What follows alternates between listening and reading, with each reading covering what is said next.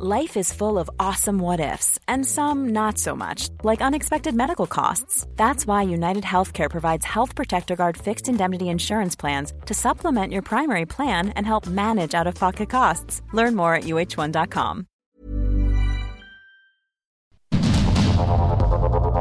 Heraldo Media Group presenta Sergio Sarmiento y Lupita Juárez. Información veraz y oportuna con un toque personal y humano por el Heraldo Radio, donde la H suena y ahora también se escucha.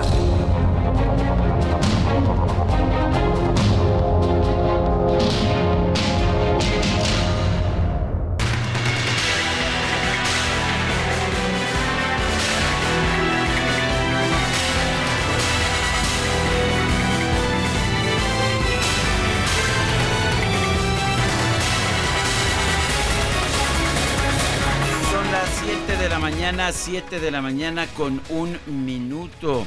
Hoy es, uh, bueno, ya ni sé qué día es. 16. jueves 16 de noviembre del 2023, yo no sé en qué día vivo, Ayer fue quincena. Ah, pues que sea tu referencia. Esa va a ser mi referencia. Bueno, pues hoy es jueves 16 de noviembre del 2023. Yo soy Sergio Sarmiento y quiero invitarlo a que se quede con nosotros a lo largo de las próximas tres horas. Aquí estará bien informado, por supuesto, también podrá pasar un rato agradable. Ya nos conoce usted, nos gusta que esté bien informado, nos gusta también darle el lado amable de la noticia, siempre y cuando esta noticia lo permita. Y ya la escuchó usted, como todas las mañanas, mi querida Guadalupe Juárez, conocida también como, ¿cómo es? Alias Lupita Juárez. ¿Cómo te va, Sergio Sarmiento? Muy buenos días para ti. Amigos, ¿cómo les va? Qué gusto, bienvenidos. Qué bueno empezar una jornada más. No sé si vieron los volcanes.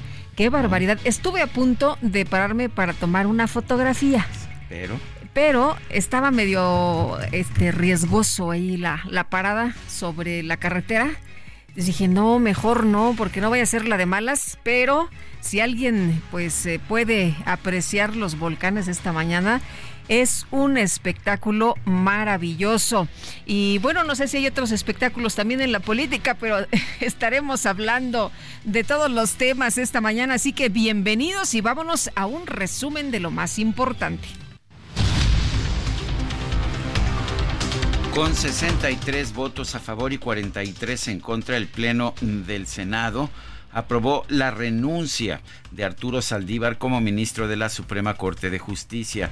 Al presentar el dictamen, la ministra en retiro y presidenta de la Comisión de Justicia, Olga Sánchez Cordero, consideró que a pesar de que el artículo 98 de la Constitución establece claramente que no se puede renunciar a un cargo de la Suprema Corte más que por causa grave, pues dijo que no importa, ya que toda persona tiene derecho al trabajo y a la libre elección.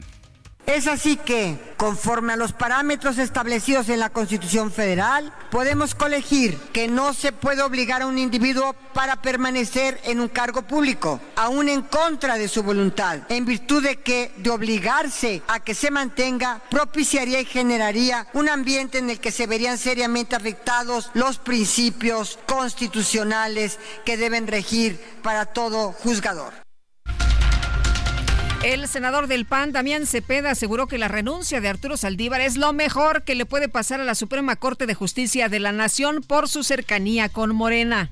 Yo creo que lo que mejor le puede pasar ahorita a la Suprema Corte de Justicia de la Nación es que el ministro Saldívar ya no sea ministro. ¿Por qué? Porque si no tenía, supongamos, causa justificada, grave, para pedir su renuncia, hoy sí se tiene. La causa grave al día de hoy es que el señor ya no es independiente. Un ministro que es miembro de un equipo de campaña no puede ser miembro de la Suprema Corte de Justicia de la Nación. Esa es la verdad. A ver, con estos criterios, pues para qué tenemos una constitución si cada quien puede decidir, eh, por ejemplo, que, no se aplica lo que dice la constitución, bueno, pues mejor eliminamos la constitución y que pues cada quien haga lo que quiera, ¿no? En fin. El senador de Morena, Alejandro Rojas Díaz Durán, denunció que Arturo Saldívar debería ser sancionado, como lo establece la Constitución, por haber aceptado colaborar con un partido político. El ministro Arturo Saldívar, siendo ministro hasta este momento, porque hoy sigue siendo ministro de la Suprema Corte de Justicia de la Nación, se quitó la toga y se puso el chaleco de mi partido de Morena. Y el artículo 101 constitucional señala en el último párrafo que debiera ser sancionado porque aceptó colaborar y le encargaron la reforma judicial del próximo sexenio. Bueno, pues, ¿qué le parece este miembro, el senador de Morena, Alejandro Rojas Díaz Durán? Parece de la oposición, pero no, es de Morena. Y bueno, el Ejecutivo envió al Senado la terna para nombrar a la nueva ministra en el máximo tribunal, Berta María Alcalde de Luján, que dicen que es la favorita del presidente, por cierto, comisionada de Operación Sanitaria de COFEPRIS y hermana de la titular de la Secretaría de Gobernación, Luisa María Alcalde. Lenia Batres, consejera adjunta de Legislación y Estudios Normativos de la Consejería Jurídica del Ejecutivo y hermana también del jefe de gobierno de la Ciudad de México, Martí Batres. Maristela Ríos González, titular de la Consejería Jurídica de la Presidencia. Los integrantes de la oposición cuestionaron la propuesta del Ejecutivo por su cercanía con Morena. La senadora del PAN, Lili Telles, denunció en redes sociales que el presidente eligió a los perfiles que encarnan la abyección y el servilismo en su máxima expresión.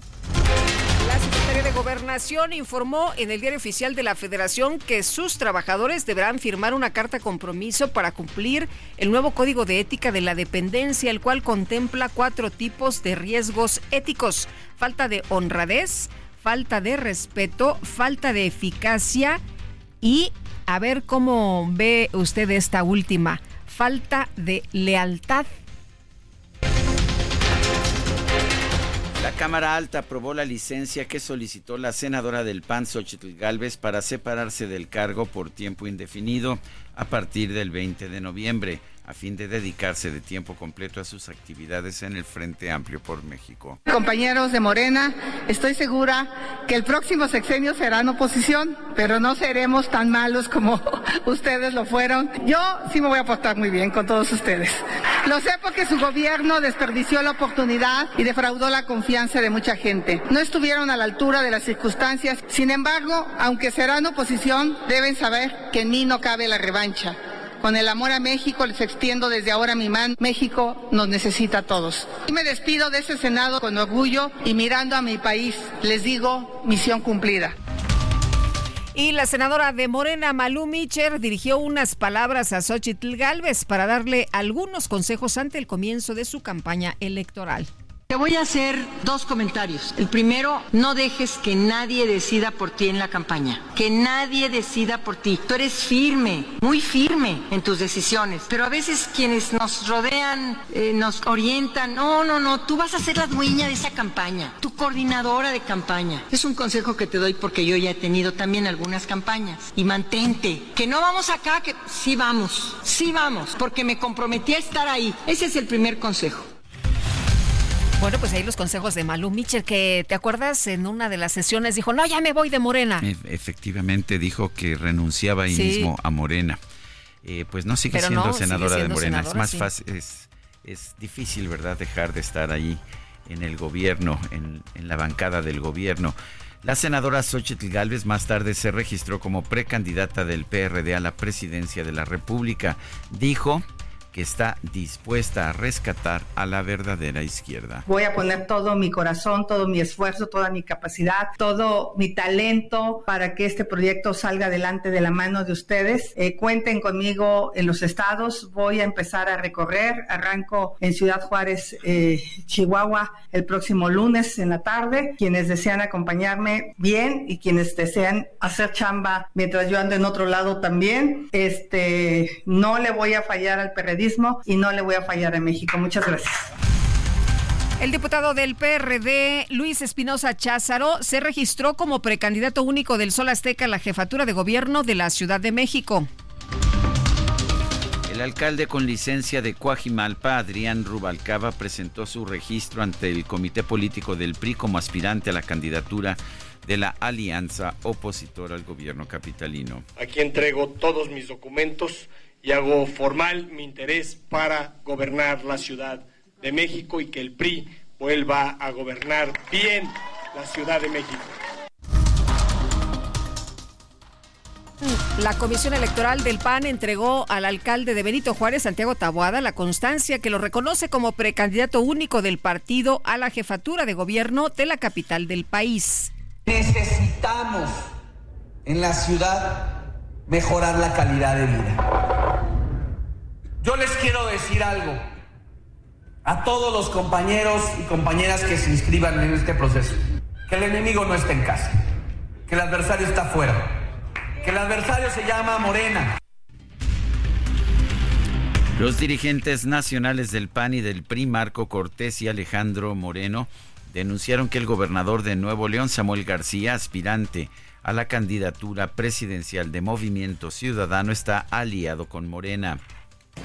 Y lo que está haciendo Samuel García, claro y evidente, es prestarse, prestarse a los intereses de Morena como Esquirol. Bueno, la Sala Superior del Tribunal Electoral revocó el nombramiento de Arturo Salinas como gobernador interino de Nuevo León debido a que ostentó previamente la presidencia del Tribunal Superior de Justicia y del Consejo de la eh, Judicatura Local. Llamó al Congreso Estatal a que genere los consensos necesarios para una nueva designación. El presidente nacional de Morena, Mario Delgado, informó que él y la ex jefa de gobierno, Claudia Sheinbaum, se reunieron este miércoles con los nueve ganadores de los procesos internos del partido a nivel estatal para dialogar sobre el futuro de su movimiento. Claudia Sheinbaum dio a conocer que la Comisión de Quejas del INE le ordenó bajar tres publicaciones de sus redes sociales relacionadas con los actos públicos que lleva a cabo en distintas partes del país. El órgano interno de control del INE suspendió de forma definitiva al director de la Unidad Técnica de lo Contencioso, Manuel Cruz, por alterar citas textuales del presidente López Obrador. El Tribunal Electoral avaló el acuerdo del INE que ordena a los partidos políticos entregar el 50% de su financiamiento para campañas a mujeres, además de incluirlas en la mitad de sus spots partidistas. Las Comisiones Unidas de Trabajo, Igualdad de Género y Estudios Legislativos, segunda del Senado, aprobaron una reforma para establecer la equidad salarial en la Liga Mexicana de Fútbol. El coordinador de Movimiento Ciudadano, Clemente Castañeda, afirmó que esta iniciativa busca establecer un salario base para todas las deportistas en distintas disciplinas. La senadora del PAN, Kenia López, tuvo una confrontación con el morenista Napoleón Gómez Urrutia por la negativa de la bancada mayoritaria de establecer un proceso de parlamento abierto para analizar la iniciativa. Y quisiera saber cuál es el bien que ustedes, los senadores de Morena, tienen atrás de esto. Porque si lo que quieren es destruir a, la Liga Femenil, seguramente lo van a lograr. Una moción, estamos discutiendo un punto muy particular como para venir a hacer discursos políticos. Pues aquí, señor no, estamos presidente, no me interrumpa, no me interrumpa, políticos. senadora. Usted tampoco no me interrumpa, a mí. No podemos. Aquí se hacen discursos políticos, no, venimos, no discursos charros. No venimos a discutir temas específicos. Bueno, la presidenta de la Liga MX Femenil, Mariana Gutiérrez, envió una carta al Senado donde expresa su preocupación por la viabilidad financiera de esta propuesta. Implicaría un costo extra anual de 273 millones de pesos, lo cual comprometería la continuidad de la liga. Y la diputada trans de Morena, Salma Lueva, no arremetió contra la Fiscalía General de Aguascalientes por la investigación que lleva a cabo sobre la muerte del magistrado eh, no binario Jesús Oel, eh, Ociel Baena Saucedo. Y vamos a escuchar parte de lo que dijo eh, Salma Lueva. Hola, ¿qué tal? Mi nombre es Salma Luevano Luna, presidenta de la C Juntes por el Camino de la Diversidad. Y vengo a presentar esta petición para atraer el caso de mi hermana Ociel y quitárselo a esa nefasta Fiscalía del Estado de Aguascalientes. No podemos permitir más negligencias, más estupideces del fiscal de Aguascalientes, por lo tanto, tenemos que arrebatarle ese expediente, ese caso y que la Fiscalía Federal intervenga. Este miércoles el presidente López Obrador viajó a Acapulco para encabezar la reunión de evaluación del puerto ante las afectaciones causadas por el huracán Otis. Posteriormente, el presidente viajó a San Francisco, allá en California, para participar en el Foro de Cooperación Económica Asia-Pacífico. Este jueves tendrá un encuentro con su homólogo de China, Xi Jinping. El presidente de los Estados Unidos, Joe Biden, se reunió este miércoles con el mandatario chino, Xi Jinping, con quien alcanzó acuerdos para frenar la producción ilegal de fentanilo y reanudar las comunicaciones a nivel militar. Tras el encuentro, el presidente Biden ofreció una conferencia de prensa en la que una periodista le preguntó si aún considera que el presidente eh, Ping, eh, Jinping es un dictador. El mandatario estadounidense respondió que sí, que sí lo es.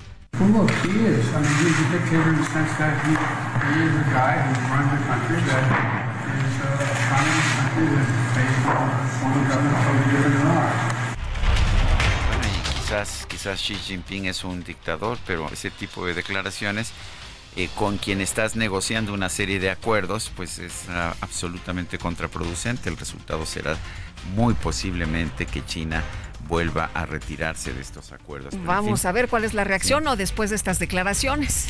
El socialista Pedro Sánchez fue investido de nueva cuenta como presidente del gobierno de España para los próximos cuatro años.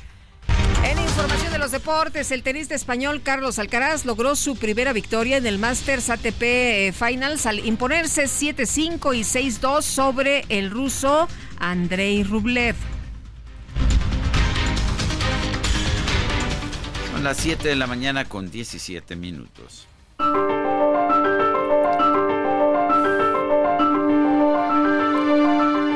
Y la frase de hoy es... No puedo permitir que nadie me ningunee.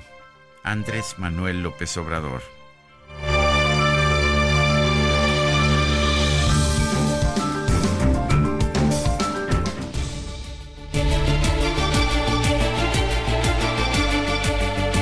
Sabe usted las preguntas. Nos gusta preguntar a mucha gente que nos escucha, le gusta responder.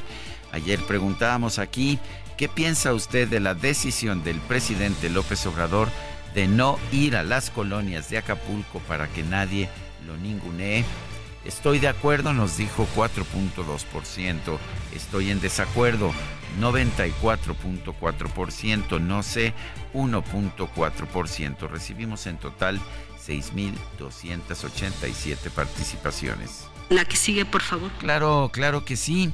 Ya esta mañana coloqué en mi cuenta personal de X, arroba Sergio Sarmiento, la siguiente pregunta. ¿Qué piensa usted de la terna del presidente para nueva ministra de la Corte? Buena, nos dice 2.7%, mala, 93.5%, no sé, 3.8% y en 53 minutos llevamos 1.496 votos.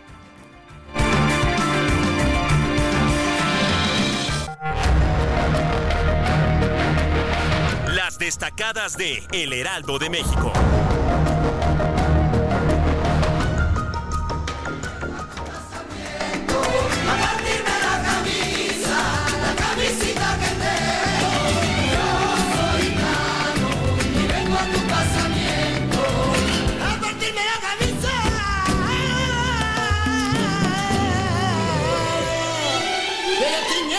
Pues todavía no empiezan las posadas, pero aquí ya el eh, ambiente está muy festivo. Itzel González, ¿cómo te va? Muy buenos días. Muy buenos días. Sevillanas. Lupita, Sergio, queridos destacalovers, que es día del flamenco. Dan ganas de parar. Me notifican que ya estamos aquí aplaudiendo Exacto. y aplaudiendo porque ya cayó y entonces estamos contentos.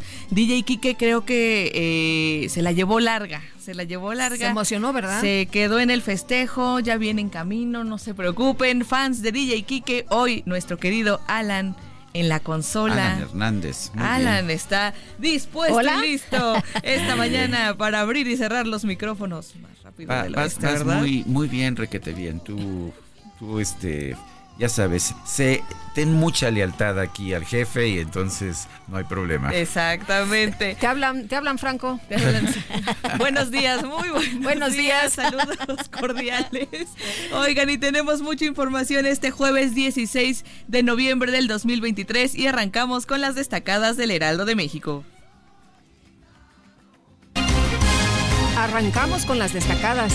En primera plana, contratos de CFE meten a Elon Musk a servicio de Internet. Por contar con el sistema más rápido de transferencia de datos, el gobierno federal eligió a la compañía del multimillonario. País Diputaciones aprueban reglas para ir por la reelección. Los interesados deberán evitar cualquier proselitismo político. Ciudad de México, proceso interno formalizan registro por jefatura de gobierno. Taboada, Rubalcaba y Cházaro se registraron como precandidatos. Llaman a la unidad. Estados, bajas temperaturas, frío azota a estados, el fuerte viento y las lluvias dejaron sin luz a zonas de Tijuana. Orbe, Venezuela y Paraguay retoman relaciones bilaterales. La decisión se dio tras la elección de Santiago Peña. Meta Liga MX Femenil Torneo levanta la voz. El dictamen que busca igualar salarios pone en riesgo al certamen rosa, dijo su titular. Y finalmente, en mercados, procesos administrativos, la Comisión Nacional Bancaria y de Valores sanciona a siete bancos. Las multas superan los 11 millones de pesos por no cumplir los requisitos. Lupita, Sergio, amigos, hasta aquí las destacadas del Heraldo. ¡Feliz jueves! Itzel, muchas gracias. Muy buenos días, igual para ti.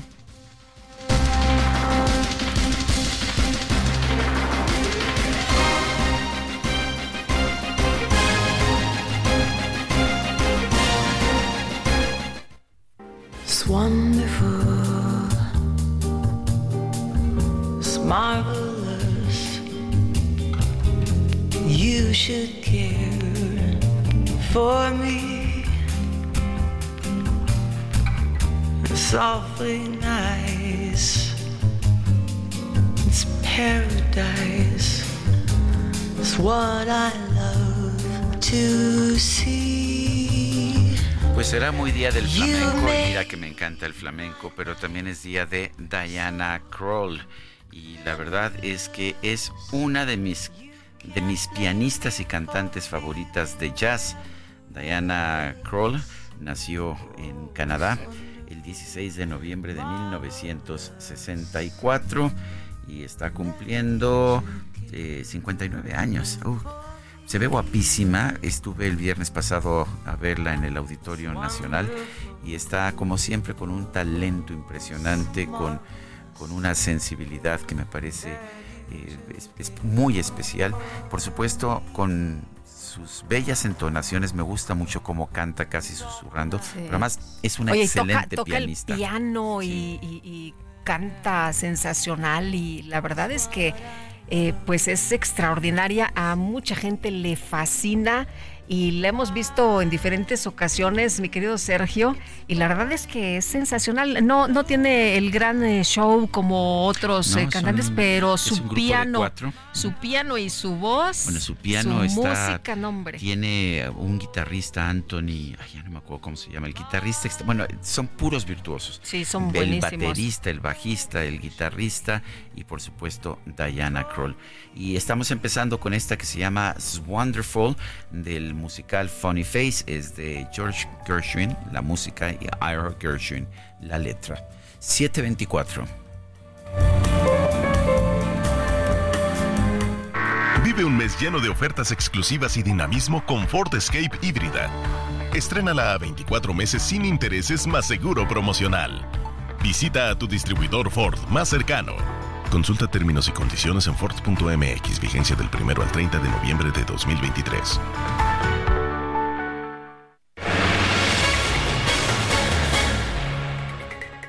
Son las 7 con 24, nuestro número de WhatsApp 55 20 10 96 47. Regresamos.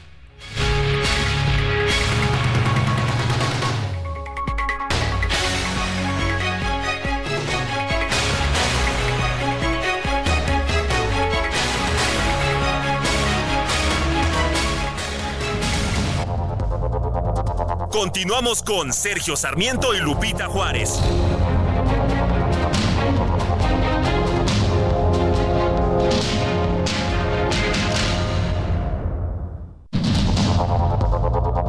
Continuamos con Sergio Sarmiento y Lupita Juárez por el Heraldo Radio.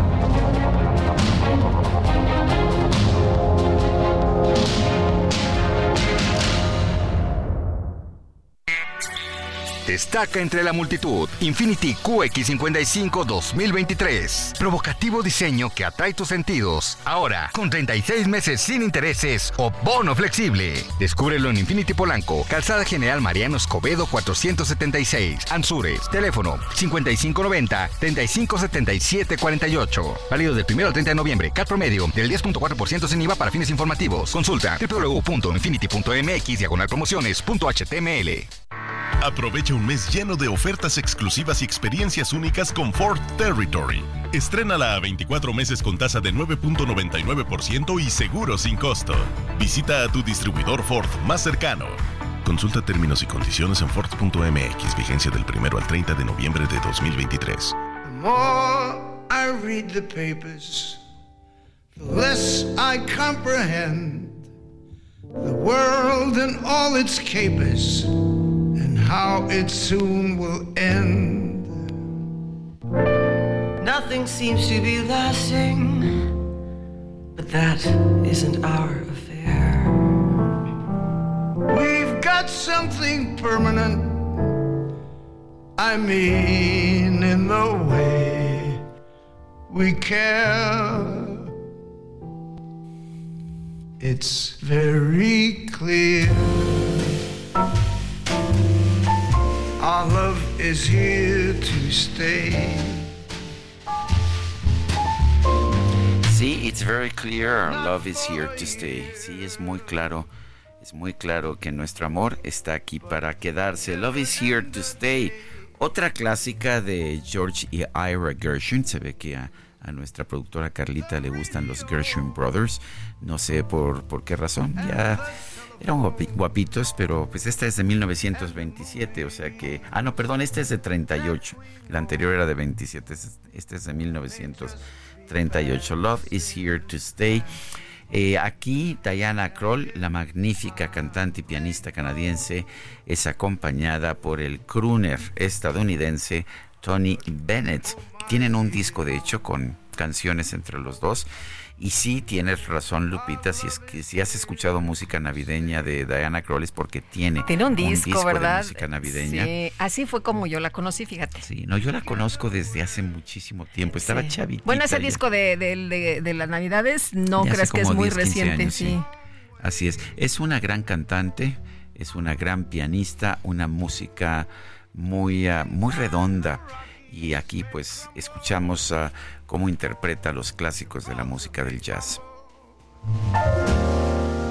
They're only made of clay. Ah, qué disfrute, qué disfrute esta mañana. Oye, te dije que no pude sacar las fotografías de los volcanes, que hoy Me están eso, espectaculares. Que eres muy cuidadosa cuando Sí. manejas. y- Dije, no, me voy a parar aquí, no, mejor no, no vaya yo a causar un accidente. Eso es. Pero era un, un espectáculo maravilloso. De veras, Sergio, te enamoras ahí, eh, enamo- enamorados de la luna como nosotros, pero también estamos enamorados de los volcanes y no somos los únicos. Le agradezco al doctor José Curiel que me mandó una foto de el Popocatépetl con todo y su fumarola. Tomó esta fotografía desde el aeropuerto. Doctor Curiel, le mando un abrazo y le agradezco esta hermosísima imagen. Y vámonos a los mensajes. Buenos días, Lupita y Sergio. Saludos desde Maritel, saludos de Maritel Alonso desde el Parque Bicentenario. Si este gobierno se ha caracterizado por no respetar la Constitución y las leyes que de ella emanan, era obvio que la terna a la Suprema Corte no iba a cumplir con los requisitos mínimos. En la lógica obradorista, la lealtad antes de capacidad si lo hacen y entonces sí seguirá el servilismo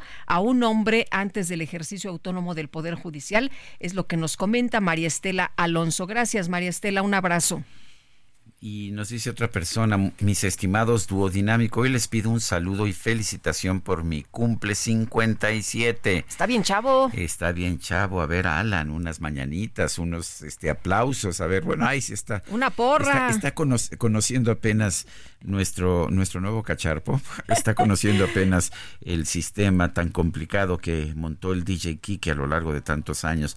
Bueno, pues eh, un fuerte abrazo por el cumple a nuestro radio escucha ha sido más rápido. No, muy Gracias, Alan. Nombre trajo a todo el mariachi. Casi ni cabemos, don Edmundo. Y dice, quiero comentar que la terna enviada para la Suprema Corte es peor que Saldívar los de la 4T nos demuestran a diario que se pueden superar negativamente. Abrazos, eso es lo que nos dice Eduardo Monterrosas desde el bello Querétaro. Ah, qué bonito Querétaro. Oye, y vamos a platicarles a nuestros amigos, ¿no? Cómo estuvieron las cosas el día de ayer en esta votación y quien estuvo ahí muy pendiente, nuestro compañero Misael Zavala, que nos trae todos los detalles. Misael, ¿cómo te va? Muy buenos días. Muy buenos días, Lupita. Buenos días, Sergio. Pues sí, Lupita, ayer un fuerte debate entre Morena y la oposición en el Senado de la República y con 63 votos a favor y 43 en contra de la oposición, el Pleno avaló ya la renuncia de Arturo Saldívar como ministro de la Suprema Corte de Justicia de la Nación. La de Saldívar es la segunda renuncia que se aprueba en esta legislatura en la Cámara Alta, pues el 8 de octubre de 2019 el Pleno del Senado también avaló la renuncia de Eduardo Medina Mora en la sesión de ayer del Senado se le dio celeridad al dictamen y la presidenta de la Comisión de Justicia, Olga Sánchez Cordero, detalló que sí se justifica la causa grave para aceptar la renuncia de Saldívar un, año antes de concluir su periodo constitucional. Además afirmó que no se puede obligar a un individuo a que permanezca en un cargo público aún contra su voluntad porque se propiciaría un ambiente que vería afectados varios principios en el servicio público. Senadores de oposición criticaron que la causa grave para aceptar la renuncia se debe a que Saldívar aceptó un cargo dentro del equipo de Claudia Sheinbaum virtual candidata presidencial de Morena. Y mientras la discusión eh, estaba a flor de piel en el Senado, la renuncia, eh, por esta renuncia de Saldívar, llegó ya también la terna enviada por el presidente López Obrador con los nombres de las mujeres, todas ellas incondicionales a la cuarta transformación y que serán sometidas a votación para ocupar una vacante como ministro de la Suprema Corte. La terna está conformada por Berta María Alcalde Luján, quien es actual comisionada de operaciones sanitarias de la COFEPRIS y también hermana de la titular de gobernación, Luisa María Alcalde.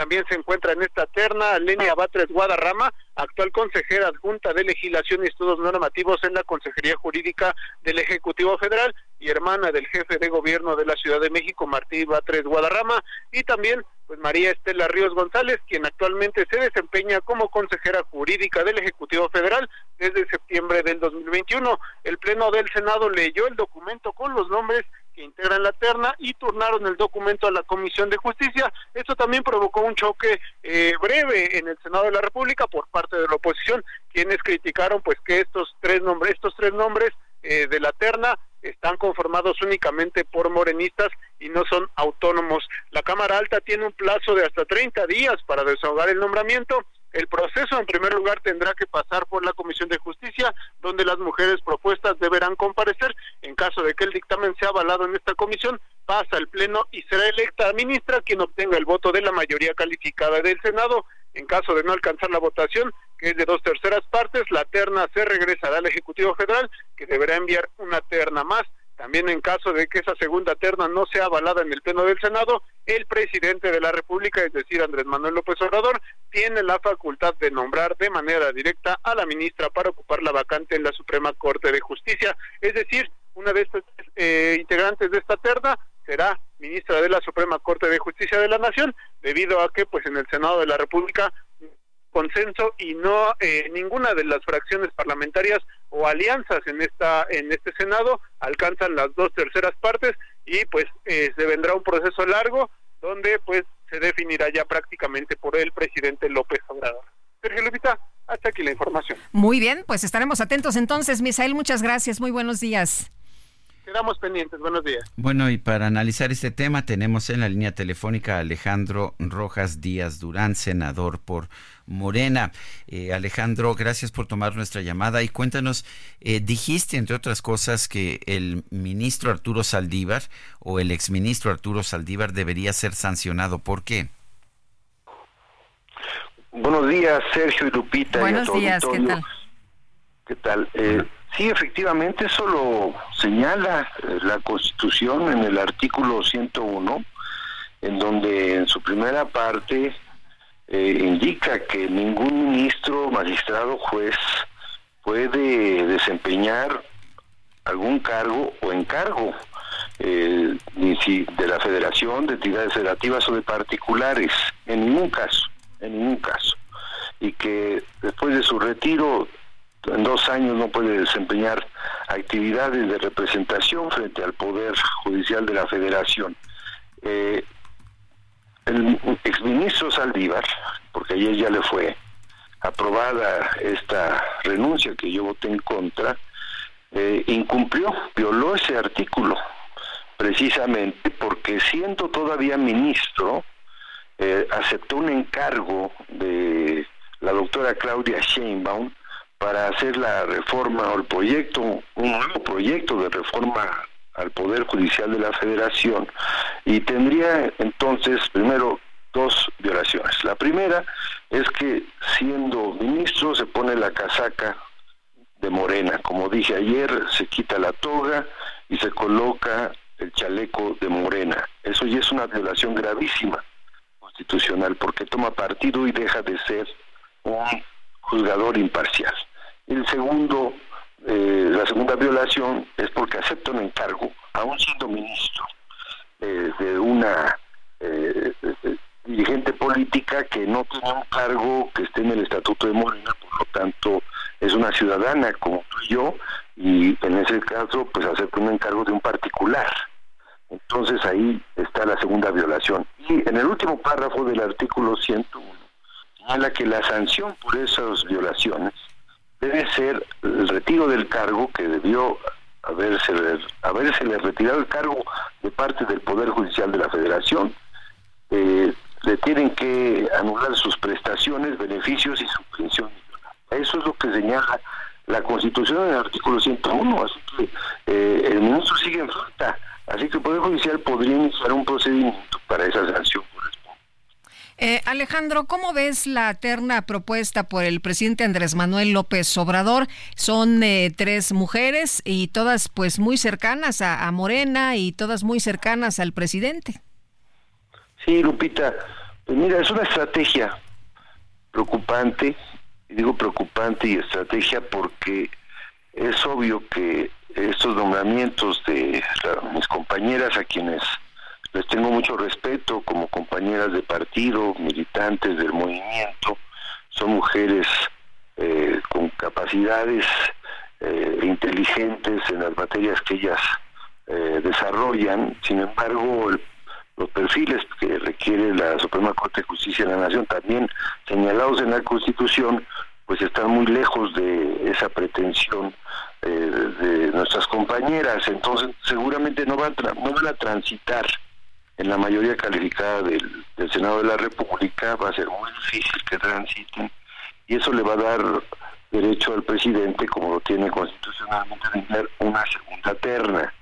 Eh, y si seguramente será por el mismo estilo, estoy muy seguro, prácticamente seguro que, que será la misma lógica, porque el objetivo final me parece que es que el presidente designe directamente a la futura ministra de la Suprema Corte de Justicia con un talante partidista y eso es lo preocupante porque eh, no va a haber una ministra eh, que se esperaría actúe con imparcialidad, que actúe conforme a la Constitución y no conforme a los designios presidenciales, porque el presidente López Obrador lo que desea de quienes incluso propuso en su momento, que son ahora ministras y ministros, pues es lealtad sumisa. Eso me preocupa porque en el fondo lo que hay junto con la renuncia de Saldívar, que es una estrategia que está vinculada, es un proyecto de reforma al Poder Judicial en donde hay voces dentro de Morena que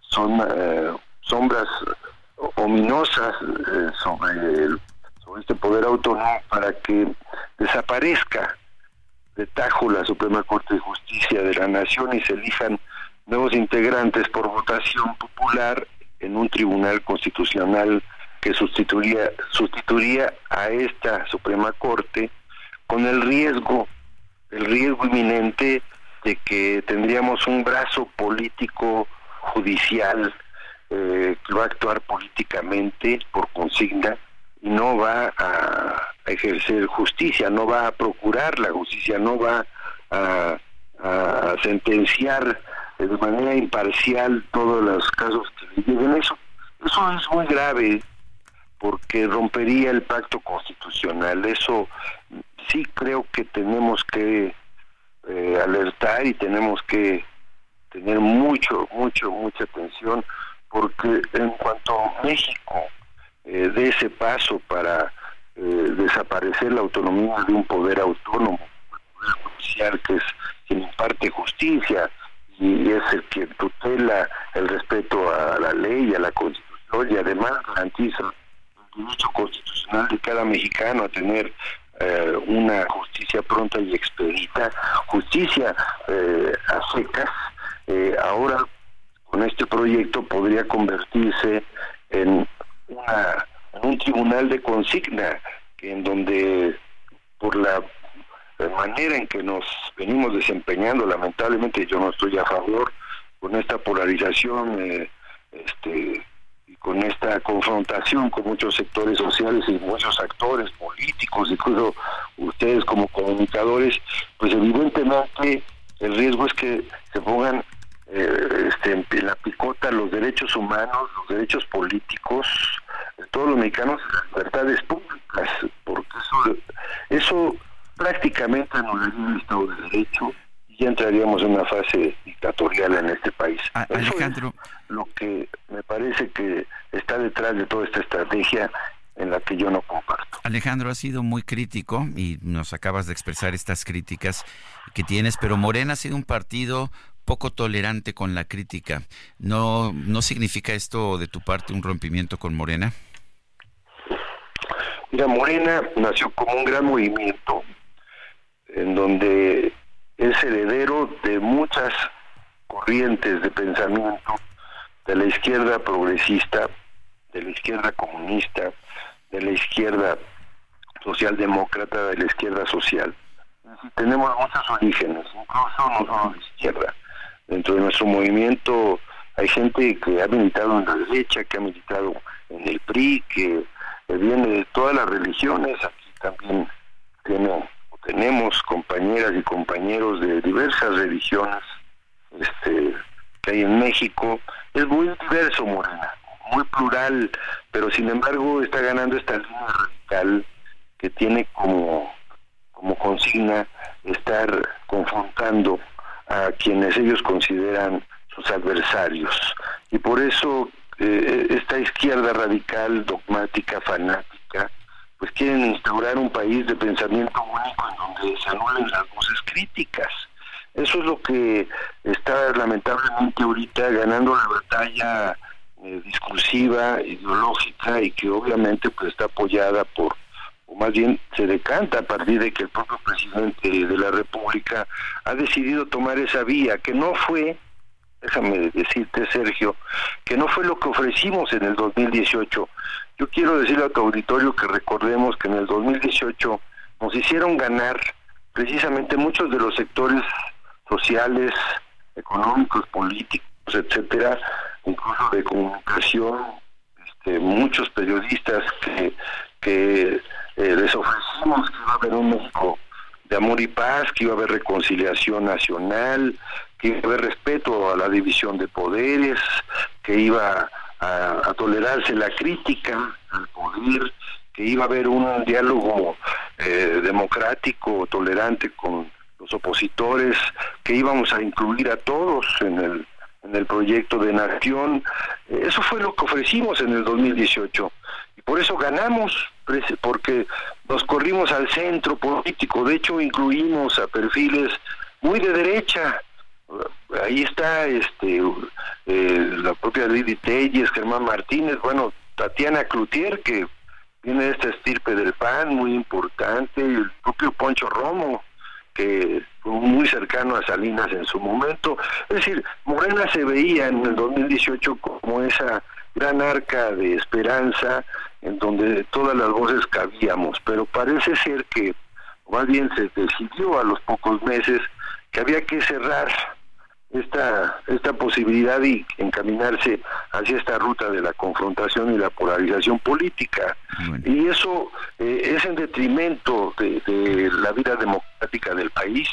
Eh, si hubiéramos hecho campaña eh, señalando lo que íbamos a hacer, como lo que hemos hecho, en este caso, imagínate en campaña hubiéramos dicho, que íbamos a proponer como ministras de la Corte o ministros a militantes de Morena.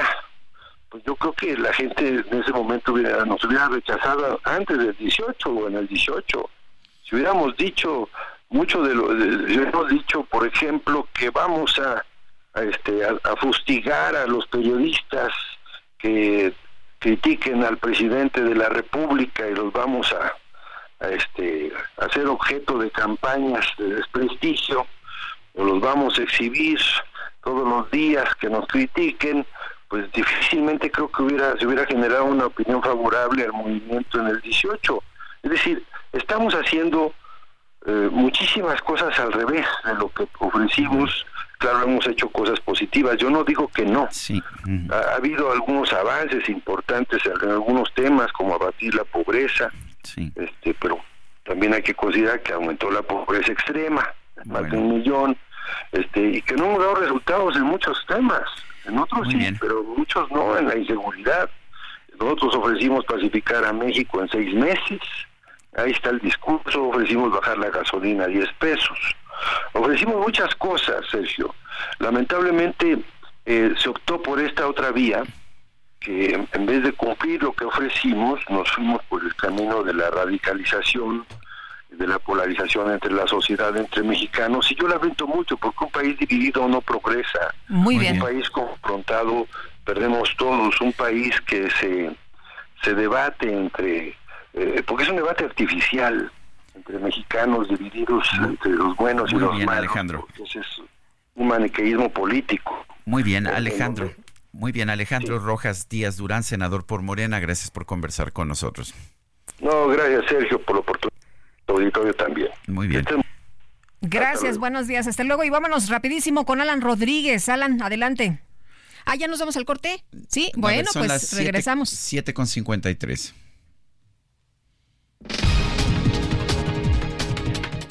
Long way.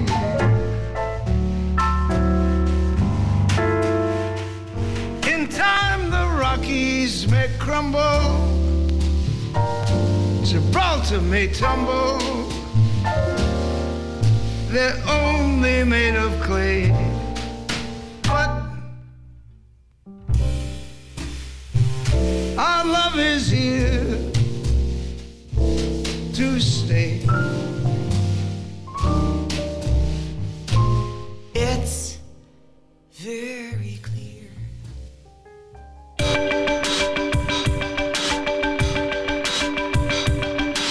Sergio Sarmiento y Lupita Juárez quieren conocer tu opinión, tus comentarios o simplemente envía un saludo para ser más cálida esta mañana. Envía tus mensajes al WhatsApp 55 20 10 96 47.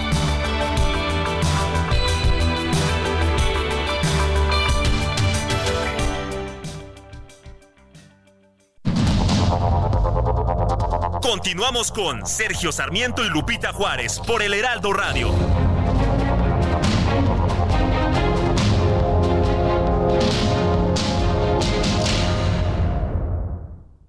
Las administraciones del Sistema Portuario Nacional, ASIPONAS, como se llaman hoy, actualmente están coordinadas por la Secretaría de Marina. Y no solo cambió el nombre, hoy generamos más empleos, mayores ingresos para México y recibimos más carga comercial que en años anteriores. Personal técnico, trabajamos en la Secretaría de Marina para hacer a nuestros puertos más productivos, seguros y transparentes. Implementamos el sistema Puerto Inteligente Seguro. Hoy las ASIPONAS se consolidan como empresas de clase mundial. Secretaría de Marina. Gobierno de México. Descubre un SUV de lujo que lo tiene todo. Infinity QX50. Ahora, con 36 meses sin intereses o bono flexible. Descúbrelo en Infinity Pedregal, Avenida Insurgente Sur 1355, Jardines del Pedregal.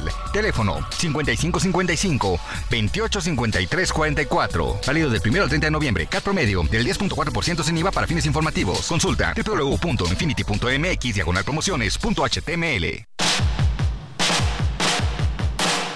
Este 16 de noviembre se celebra el Día Internacional para la Tolerancia, efeméride instaurada por la UNESCO en 1995 para conmemorar la Declaración de Principios sobre la Tolerancia. Este documento señala que la tolerancia no es indulgencia o indiferencia, sino el respeto a las creencias, cultura y opiniones de los otros, así como un derecho humano inalienable, lo que demuestra que las personas son naturalmente diversas. El Día Internacional para la Tolerancia es una fecha que busca erradicar los prejuicios y conductas como la discriminación, el bullying, la xenofobia y la homofobia. Para sumarse a esta celebración, diversos organismos de defensa de los derechos humanos invitan a ser más tolerantes con quienes se encuentran en tu entorno, así como promover el respeto a las diferentes culturas.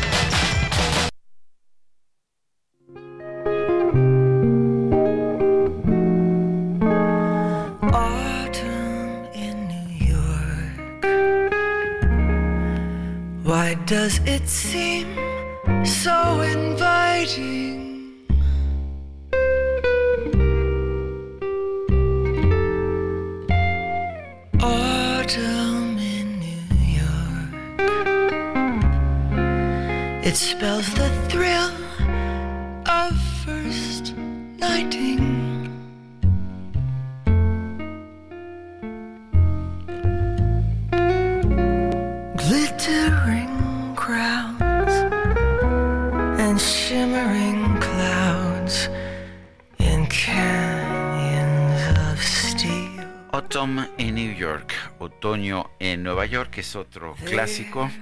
Esta canción es de Vernon Duke, es de 1934 y bueno, estuvo en un musical llamado Thumbs Up y, y ha sido una de esas clásicas siempre para caracterizarnos a esta ciudad que nunca duerme, a la ciudad de Nueva York. Estamos escuchando a Diana Kroll, quien aquí canta.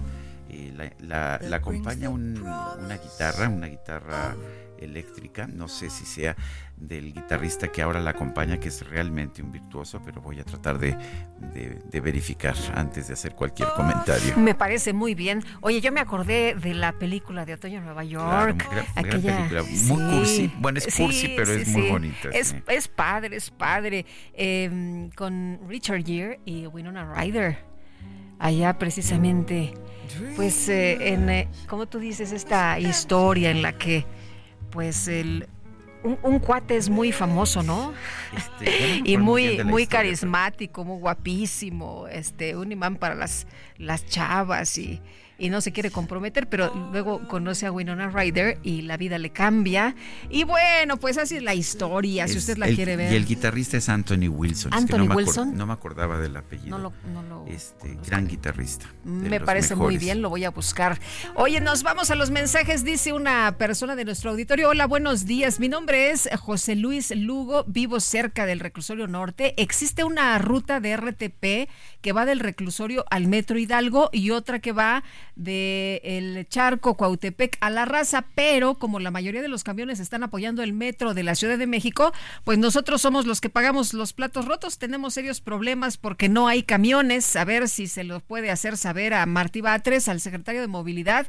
Entonces, ¿qué hacemos nosotros? Por favor, gracias, saludos. Pero uno muy especial para mí. Muchas gracias. Que tengan un excelente día. Muchas gracias, José Luis. Gracias. Y dice otra persona, oja- ojalá pase en mi comentario, el presidente AMLO La terna que envió para las personas que pudieran ocupar el lugar de Saldívar no debe de ser válida. ¿Cómo es posible que esté la hermana de la secretaria de gobernación y la del jefe de gobierno?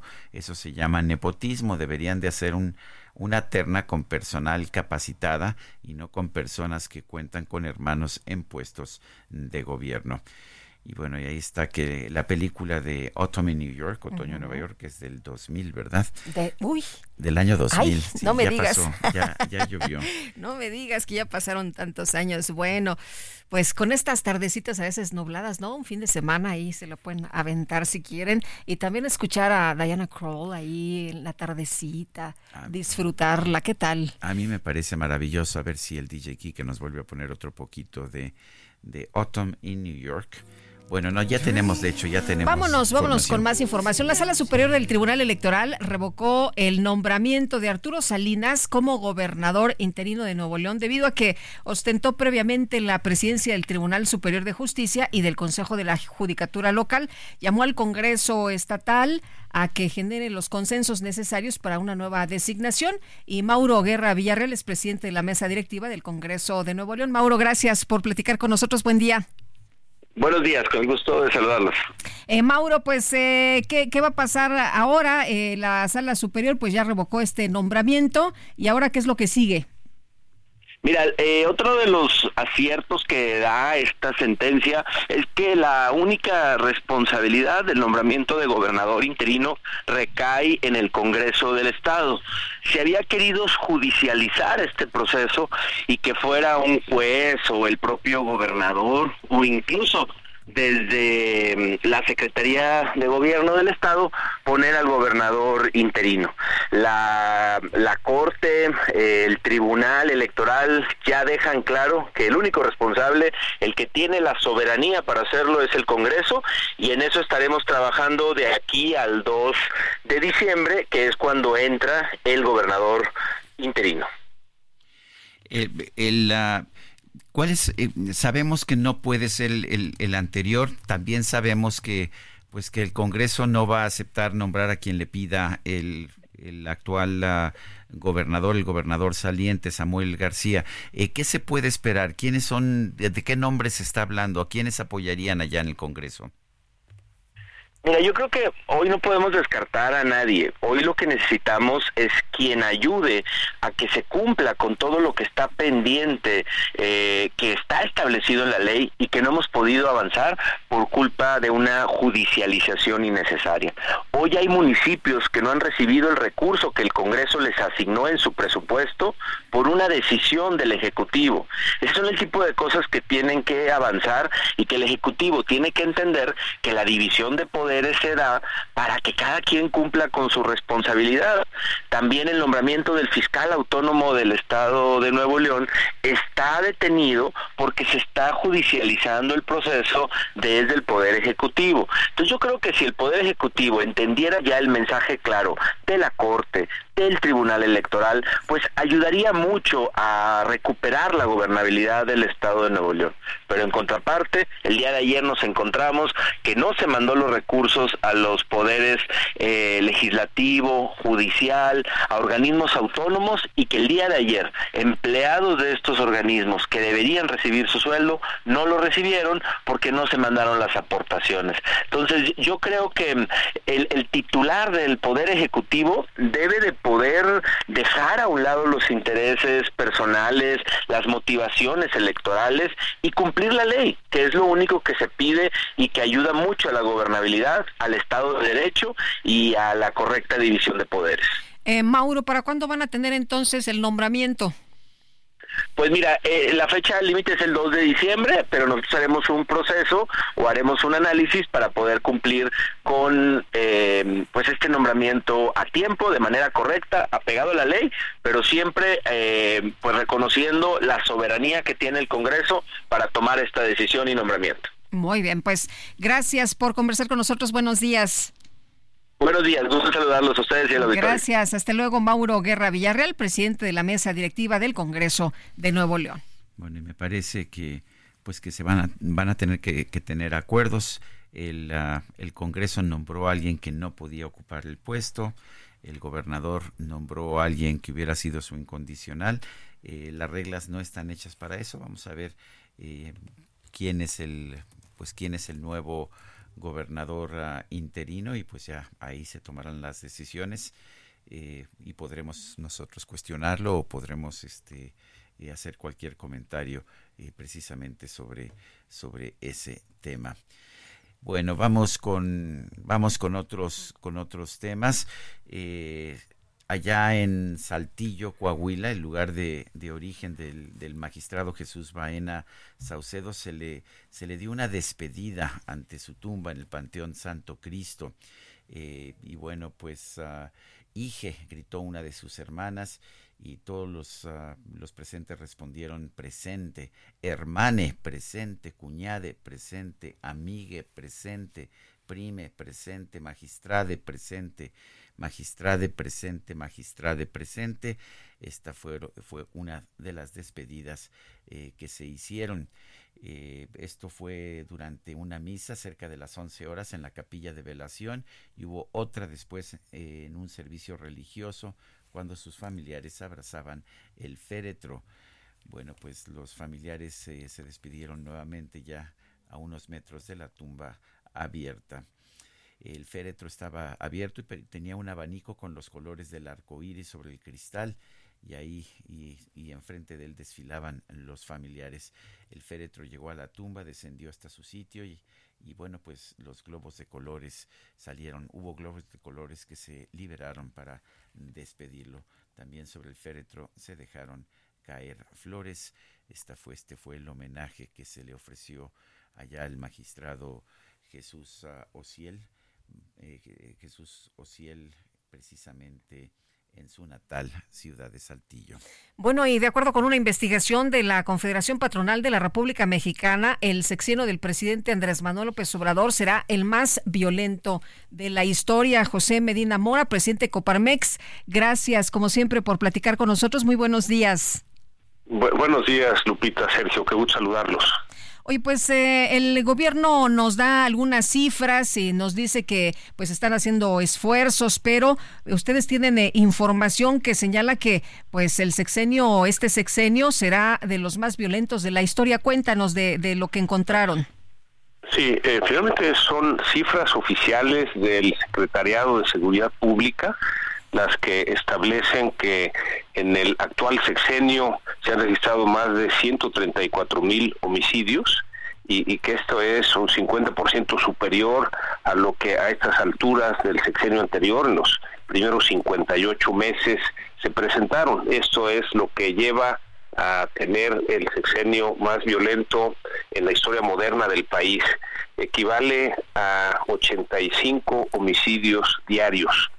Eh, Lupita, en el caso de los feminicidios, eh, hacemos la comparación eh, homicidios dolosos a mujeres más feminicidios porque el criterio es diferente en cada uno de los estados. Entonces, para tener una idea, eh, lo que nos refleja esta cifra es que 10 mujeres son asesinadas cada día en este país, lo cual nos parece inaceptable.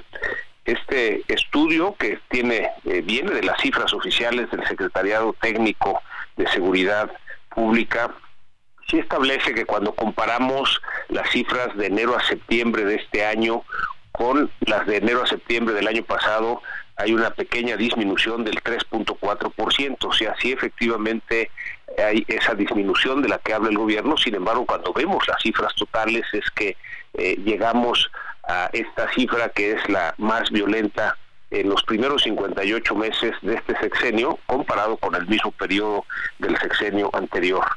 Eh, la información está dividida por estados, eh, tal manera que establece que las entidades con mayor tasa eh, por cada 100.000 habitantes son Colima, Morelos y Zacatecas. Y en el otro extremo, las entidades con menor tasa de homicidios dolosos más feminicidios son Yucatán, Baja California Sur y Coahuila. Eh, sí establece este, estas cifras del Secretariado Técnico de Seguridad Pública que el 40% de los asesinatos del país se concentran en cinco entidades, que son Guanajuato, Estado de México, Baja California, Chihuahua y Jalisco. información también viene por eh, municipios en donde eh, hay 20 municipios que es en donde suceden más estos asesinatos. Destacan en ellos eh, Colima, Iguala, Salvatierra en Guanajuato, eh, Villa de Álvarez que también es Colima, Guaymas en Sonora y así otras otros municipios. Lo que planteamos Lupita, Sergio, es que desde luego hay que exigir a las autoridades que nos den la seguridad que por mandato constitucional les corresponde, pero que por otro lado no nos vamos a quedar de brazos cruzados y proponemos esta Agenda Nacional por la Paz. Es un trabajo que se ha hecho en conjunto con la Conferencia Episcopal Mexicana, con los jesuitas, con otras religiones, con universidades, organismos de la sociedad civil, sindicatos de trabajadores, donde básicamente lo que plantean son eh, 21 acciones de lo que podemos hacer desde la sociedad civil para eh, contribuir a hacer lo que nos corresponde, lo que podemos hacer independientemente de exigir a las autoridades que hagan su parte precisamente para lograr recuperar ese México seguro, ese México con justicia y ese México en paz que todos anhelamos. Eh, eh, José, en la ¿Qué tan importante es la seguridad? ¿Por qué, ¿Por qué debería preocuparnos este número de homicidios dolosos? Bueno, eh, primera, primeramente por las afectaciones a las personas y a las familias, eh, pero también eh, lo que afecta al país en su desarrollo. Sergio, una de las cuestionamientos que hacen las empresas que quieren invertir en nuestro país es precisamente esta creciente inseguridad. hay muchas inversiones que podían llegar al país y que están detenidas eh, precisamente entre otras variables, pero una importante es esta seguridad. Hay otras variables que atender, pero eh, es importante el que veamos no nada más la afectación a las personas, que ya en sí mismo es eh, suficientemente importante, sino también lo que afecta al proceso productivo, al desarrollo productivo del país y desde luego la posibilidad de atraer más invenciones, inversiones y con esto tener un, mejor desarrollo en el país. Eh, José, eh, para el presidente, y lo hemos escuchado una y otra vez, se le ha preguntado una y otra vez eh, sobre el tema de la estrategia para combatir la delincuencia y él ha señalado que pues en la estrategia él ve con buenos ojos los resultados que se han tenido. falta ya muy poco para que termine su, su gobierno y bueno, pues tal vez no, no se replantee porque él está contento, pero eh, esto ya lo tendrían que exponer ante ante quien eh, pues ahorita está tratando de conquistar a la ciudadanía a través de pues de, las precampañas y luego pues las candidaturas eh, ya sería quien pues se le deba de plantear si el tema de la seguridad. Sí sin duda consideramos, bueno, las cifras son públicas, eh, también el análisis que hacemos como Coparmex, eh, pues es también público, eh, y, bueno, esta disminución que ha habido, que es marginal, pues nos parece que no es suficiente. qué bueno que se hagan estos programas para atender a los jóvenes, pero lo que reflejan las cifras es que no ha sido suficiente y ahí es donde tenemos que trabajar. ¿Qué más podemos hacer para realmente eh, recuperar esa seguridad.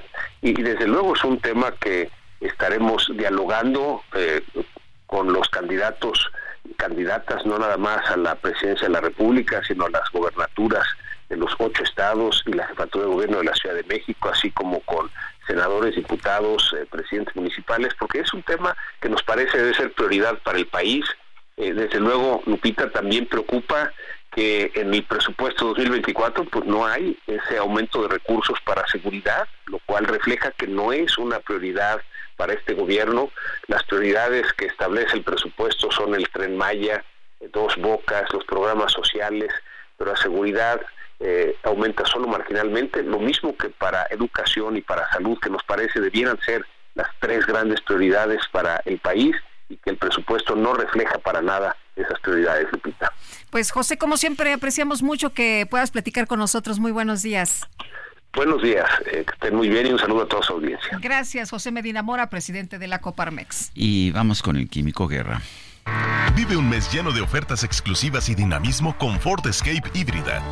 Estrénala a 24 meses sin intereses más seguro promocional. Visita a tu distribuidor Ford más cercano. Consulta términos y condiciones en Ford.mx, vigencia del 1 al 30 de noviembre de 2023. El Químico Guerra, con Sergio Sarmiento y Lupita Juárez. Químico Guerra, ¿cómo estás? Muy buenos días. Sergio Lupita, con toda esta efervescencia por la política en México, el 80% de las noticias se van en eso, ¿no? Pareciera que estamos con una sola preocupación, ¿no? Las elecciones, los votos, la cuestión de quién, cómo. Pero eh, hemos estado recibiendo también eh, durante todo este mes, bueno, el mes pasado y lo que va de este, noticias alarmantes sobre que el 60% del país de México está en un grado de sequía y en muchos sitios de sequía extrema.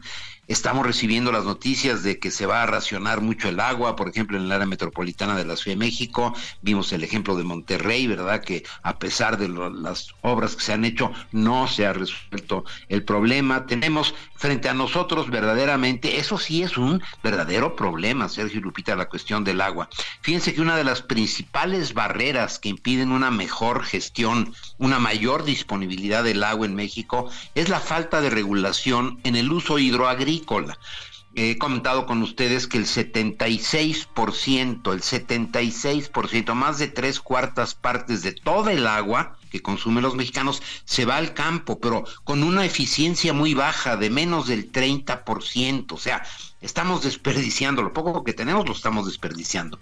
Una regulación necesaria, Sergio Lupita, aunque no suficiente, necesaria pero no suficiente, debe implementar mejores sistemas de vigilancia y monitoreo, regulaciones actualizadas que incluyen las disposiciones para otorgar títulos de concesión y, Sergio Lupita, la imperiosa necesidad de incrementar los recursos financieros para el agua.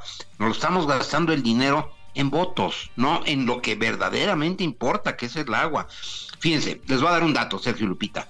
Las inspecciones han disminuido significativamente en México, mientras entre 2011 y 2018 el promedio de visitas anuales fue de 8.129, poquísimo para un país con 2 millones de kilómetros cuadrados. Bueno, el promedio era entre 2011 y 2018 8.129 visitas. Entre 2019 y 2022 fue de 2.439, repito, íbamos en 8.129, muy poco, pero ahora estamos en 2.439, una reducción del 70%. Singapur e Israel, no por dar de ejemplos, eso siempre es odioso, pero son eh, países que mejoraron en varios órdenes de eh, magnitud la eficiencia en el uso del sector agrícola. Por ejemplo, ahora son líderes en implementación de tecnología. Eh, se encuentran naranjas israelíes en, en Roma, en Berlín, en Londres, ¿no? O sea, eh, satisfacen sus necesidades agrícolas y son exportadores, están recibiendo dinero importante, ¿verdad? Por la producción agrícola.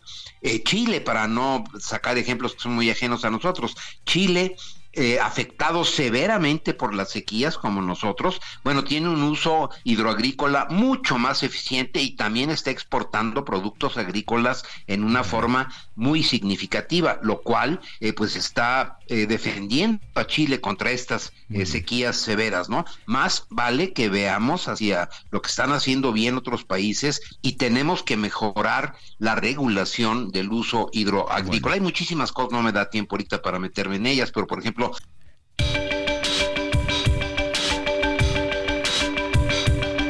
Sergio Sarmiento y Lupita Juárez quieren conocer tu opinión, tus comentarios o simplemente envía un saludo para ser más cálida esta mañana. Envía tus mensajes al WhatsApp 55 20 10 96 47.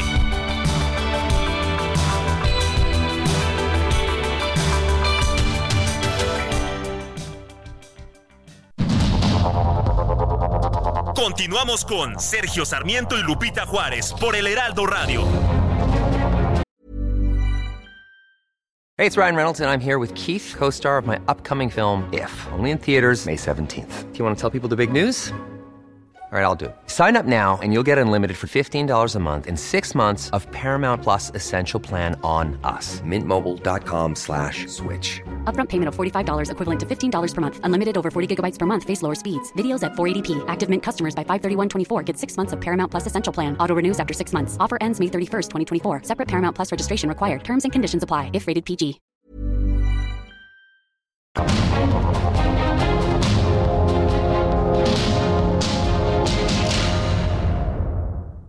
Una vez restablecido la normalidad del suministro eléctrico en Guerrero, la CFE destina más de 3.300 trabajadores a revisar colonia por colonia y casa por casa las instalaciones particulares afectadas con el fin de brindar apoyo a todos aquellos que lo requieran. La CFE ha acompañado al pueblo de Guerrero antes, durante y después del violento impacto del huracán Otis. CFE, somos compromiso, somos entrega. CFE, somos más que energía. Gobierno de México.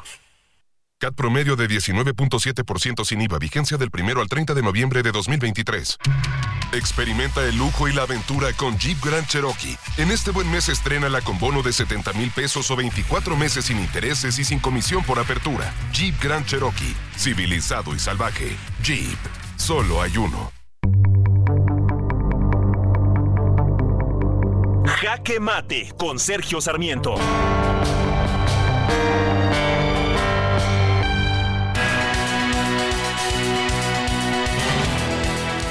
La razón de ser de la Suprema Corte de Justicia de la Nación es ser un contrapeso a los otros dos poderes de la nación. Sí, esa es su función fundamental, es asegurarse que ni el legislativo ni el ejecutivo violen la Constitución y las leyes que de ella emanan cuando pues realizan ya sea actos de legislación o actos del poder ejecutivo.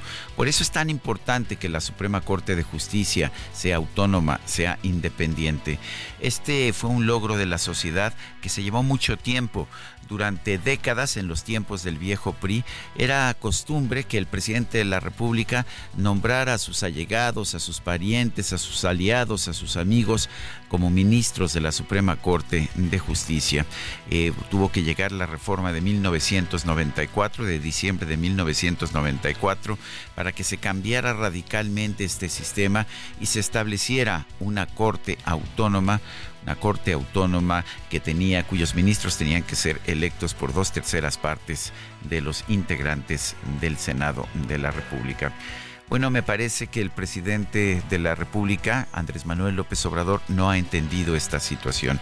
Vemos eh, que cada vez más eh, considera que la forma de medir a un ministro de la Suprema Corte es si vota a favor de sus iniciativas, si está a favor de pues aquellas medidas que esté tomando el gobierno, aunque sean claramente inconstitucionales. Por eso ha aplaudido siempre las decisiones de Yasmín Esquivel y de Loreta Ortiz. Curiosamente, Arturo Saldívar, que era su amigo y que sabía manejarlo, porque en muchas cosas también votó en contra de las iniciativas inconstitucionales del presidente, como en el caso de la prisión preventiva oficiosa. Lo que está buscando el presidente con su nueva terna ah, para la nueva ministra de la Suprema Corte de Justicia es algo completamente distinto. Sí, el presidente no quiere una ministra independiente, el presidente quiere una simple empleada y eso es lo que señala con las designaciones que ha hecho en esta terna. Yo soy Sergio Sarmiento y lo invito a reflexionar.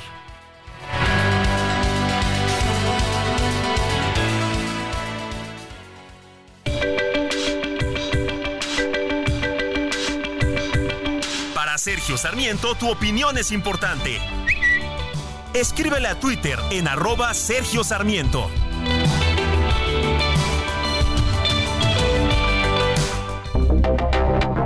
Buenos días, queridos amigos. Soy Julia Martínez desde Cancún. Insisto, ¿por qué les extraña las actitudes de López? Porque desde un principio y desde muchísimo antes dijo al diablo, al diablo con las instituciones. Fue bastante claro. Entonces él está llamándolas al diablo las instituciones. ¿Por qué les extraña si votaron por él? Así que no se, no se, no se rasguen las vestiduras porque los que votaron por él tienen la culpa de todo eso lo que está pasando. Por ignorantes, por arrastrados. Gracias.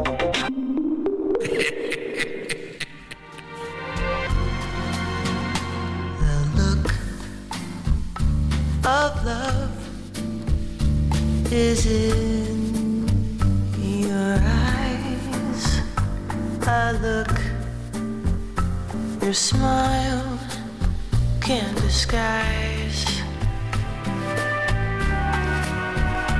The look of love. It's so much more than just words could ever say. And what my heart has heard, it takes my breath away. Bueno, pues de Bert Bacharach, la música de Hal David, la, la letra, esto es The Look of Love, una canción de 1967. La hizo famosa Dusty Springfield allá en los 60, pero me parece que la interpretación que ofrece de ella Diana Kroll, a quien estamos festejando en su cumpleaños, es extraordinaria. Yo creo que la mejor. Bueno, y vámonos, vámonos con Mario Miranda, que nos tiene información importante esta mañana. Mario, cuéntanos, buenos días.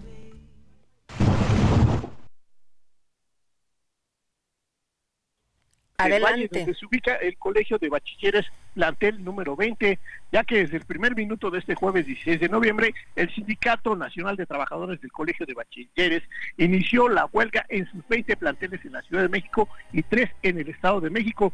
Los maestros y trabajadores administrativos exigen a las autoridades mejoras salariales, laborales, así como la basificación, entre algunas otras peticiones. Debido al paro de labores, se estima que aproximadamente más de 100 mil alumnos se quedarán sin clases.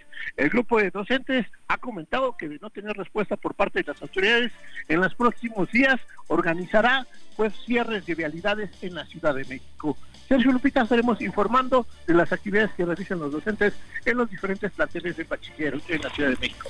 Bueno, Mario Miranda, ¿cuántos alumnos? ¿100 mil alumnos se quedan sin clases? De 100 mil alumnos se quedarán sin clases debido a este paro de labores. Bueno, muchas gracias. Hasta luego.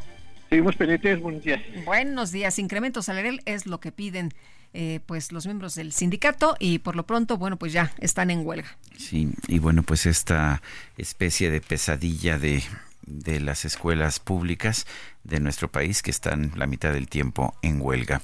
Son las 8 con 37 minutos. Vamos, a, vamos al clima. El pronóstico del tiempo con Sergio Sarmiento y Lupita Juárez.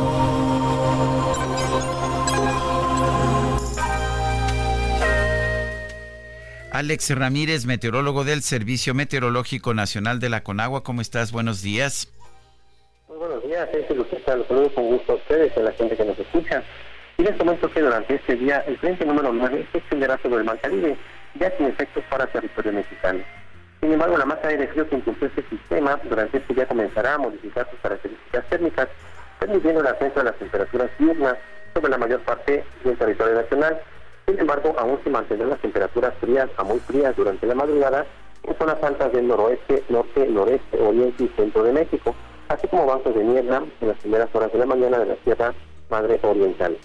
Asimismo, se prevé viento de componente norte con rachas que van desde los 60 hasta los 80 kilómetros por hora en el istmo de Tehuantepec y un oleaje de 1 a 2 metros de altura en el golfo de Tehuantepec. Estas condiciones irán disminuyendo durante esta tarde. Por otra parte, inestabilidad en niveles altos de la atmósfera, en combinación con la corriente en chorro subtropical, ocasionarán rachas fuertes de viento, chubascos y lluvias fuertes a muy fuertes en la península de Baja California y en Sonora. Finalmente, el ingreso de humedad del Océano Pacífico, Golfo de México y Mar Caribe propiciarán lluvias y chubascos en zonas del occidente, oriente, sur y sureste del país, además de la península de Yucatán. Siendo lluvias puntuales fuertes en Oaxaca y muy fuertes en el estado de Chiapas. Y bueno, sé que lo que para la Ciudad de México se prevé durante esta mañana ambiente fresco y cielo despejado. Por la tarde ambiente cálido, con nubosidad dispersa, sin probabilidad de lluvias. En cuanto a la temperatura, la máxima será de 24 a 26 grados Celsius y la mínima pronosticada para mañana será de 5 a 7 grados Celsius. Sergio Lupita, esta es la información que tenemos desde el Servicio Meteorológico Nacional. Que tengan un excelente día. Muy bien, Alex Ramírez, gracias. Muchas gracias, hasta luego. Hasta luego. Y el diputado del PRD, Luis Espinosa Cházaro, se registró ya como precandidato único del Sol Azteca a la jefatura de gobierno de la Ciudad de México. Y Luis, qué gusto, ¿cómo estás? Buenos días. Hola Lupita, hola Sergio, buenos días para ambos y para el auditorio. Pues, ¿cómo te sientes después del registro? Contento, listo Mañana los presidentes nacionales ya darán a conocer que estamos autorizados a, hacer pre-campaña, los que nos registramos el día de ayer y listo pues para los foros, los debates y a seguir recorriendo la ciudad. La verdad es que estoy muy entusiasmado. Eh, creo que una competencia democrática es contrastar con quien hoy está en el gobierno y pues a, presentar la propuesta en el marco del respeto con mis adversarios internos que les tengo mucho respeto y mucho aprecio a ambos. Eh, Luis, eh, las encuestas no te favorecen hasta este momento, pero ¿piensas tú que pueda remontar?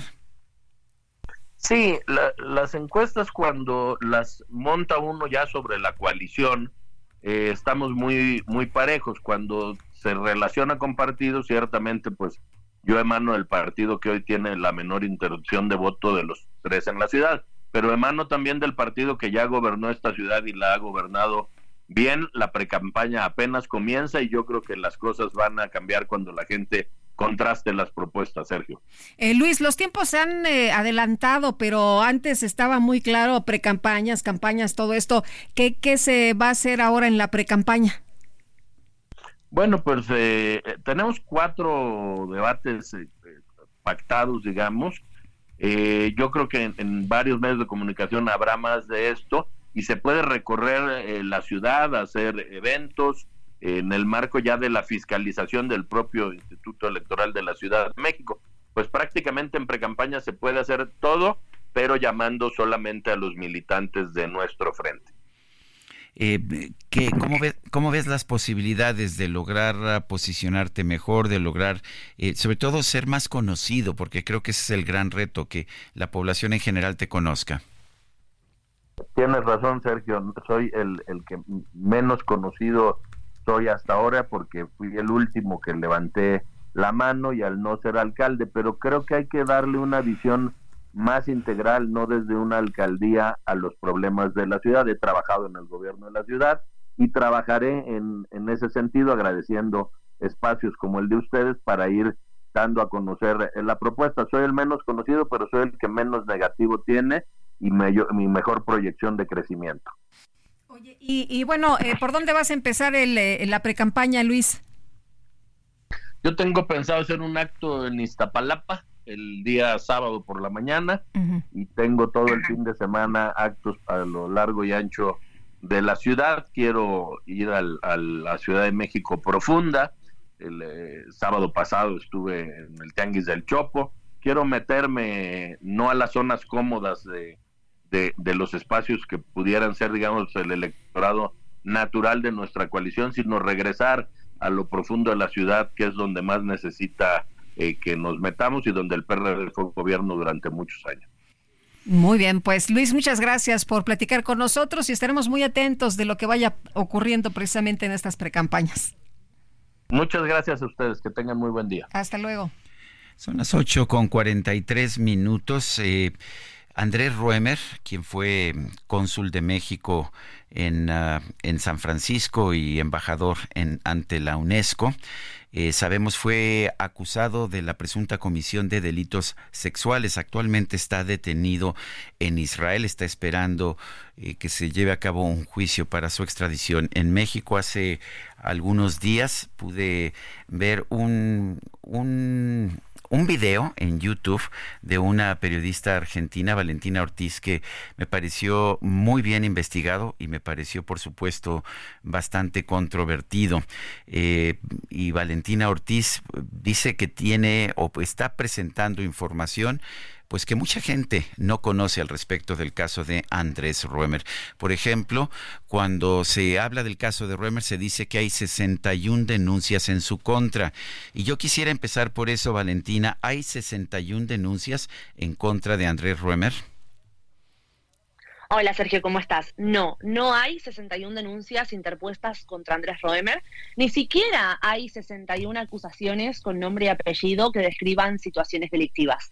Lo que sí hay son 61 tweets. 61 tweets vertidos la mayor parte de ellos desde nombres anónimos y que en muchos casos también ni siquiera describen situaciones delictivas, describen cosas como tocar un hombro o incluso olvidar el nombre de una persona. Eso es contabilizado luego por muchos medios de comunicación, por lo cual tampoco estamos hablando de, este medio, por supuesto, porque sé que se han tomado el tiempo y la rigurosidad de, evaluar el video, eh, como 61 denuncias. Claro, cuando uno escucha 61 denuncias, tiene una gravedad muy diferente a cuando escuchamos que son 61 tweets anónimos donde describen situaciones como tocar un hombro u olvidar un nombre.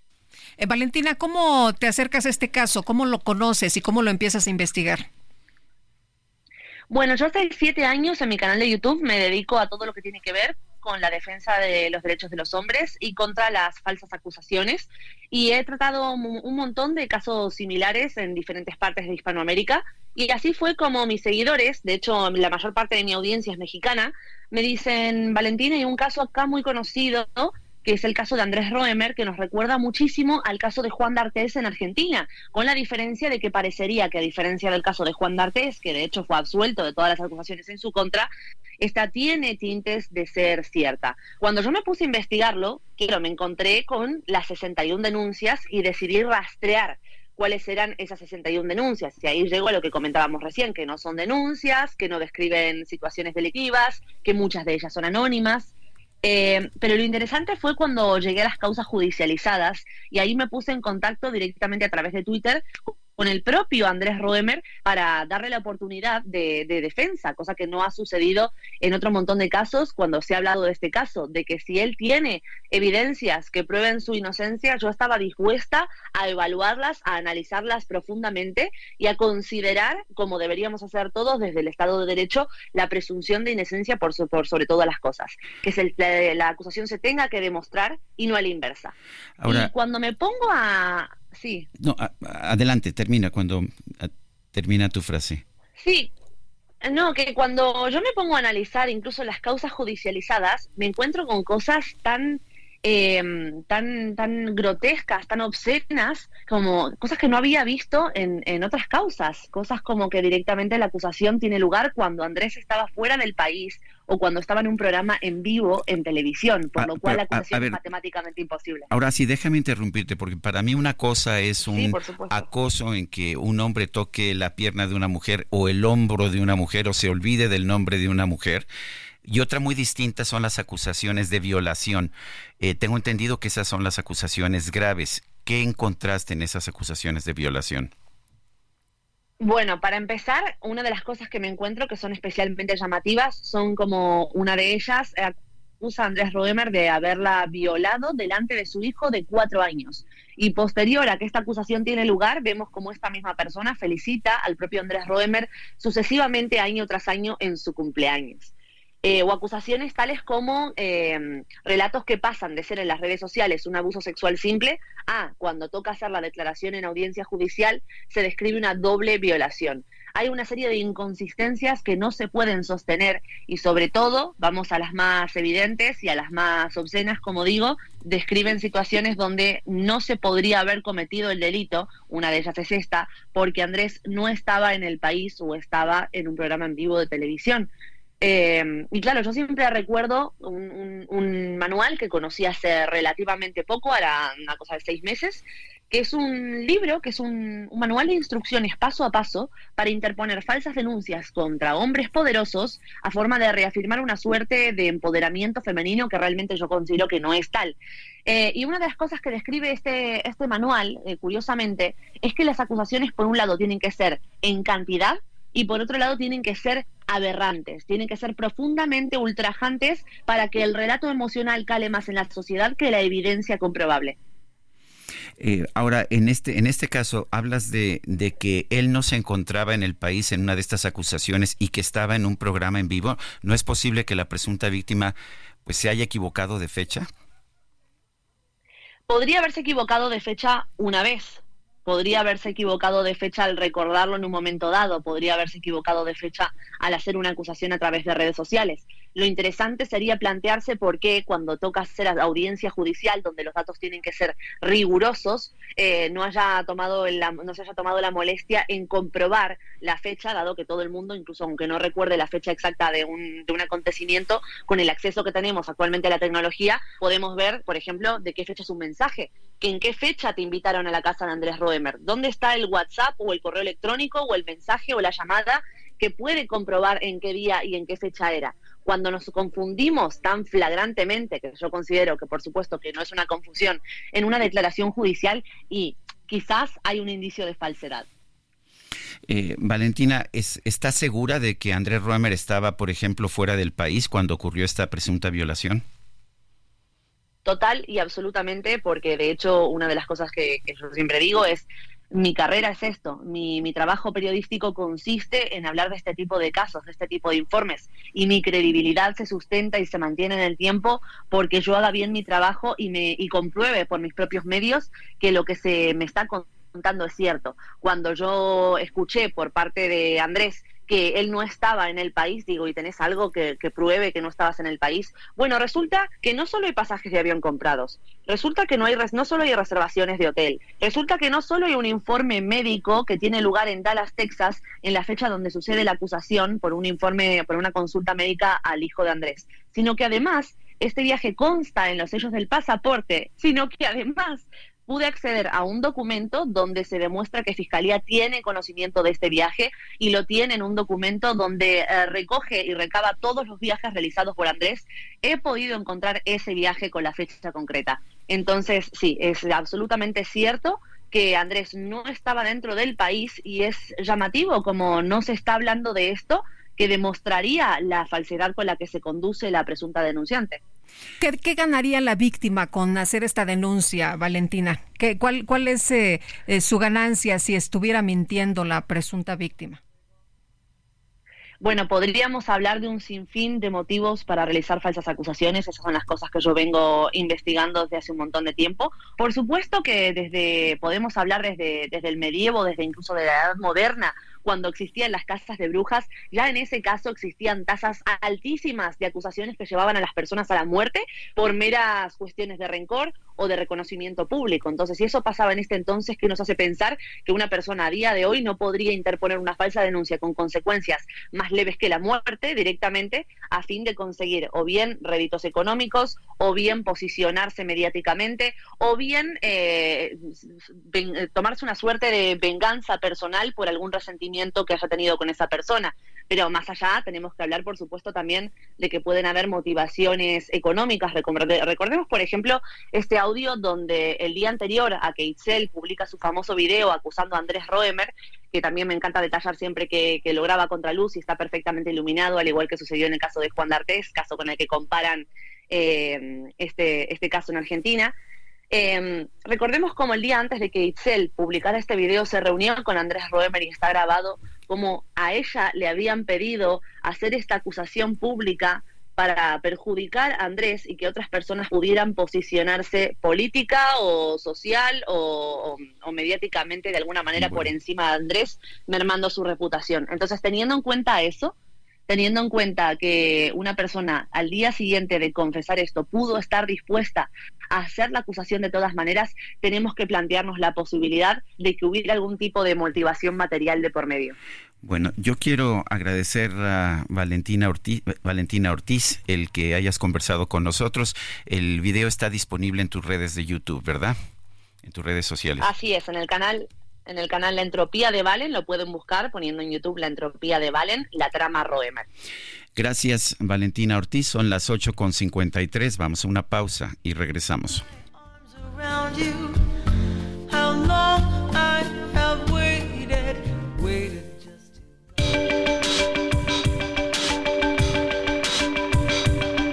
Sergio Sarmiento y Lupita Juárez quieren conocer tu opinión, tus comentarios o simplemente envía un saludo para ser más cálida esta mañana.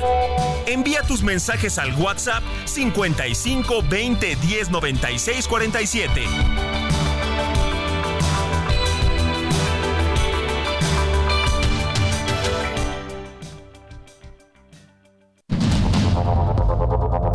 Continuamos con Sergio Sarmiento y Lupita Juárez por el Heraldo Radio.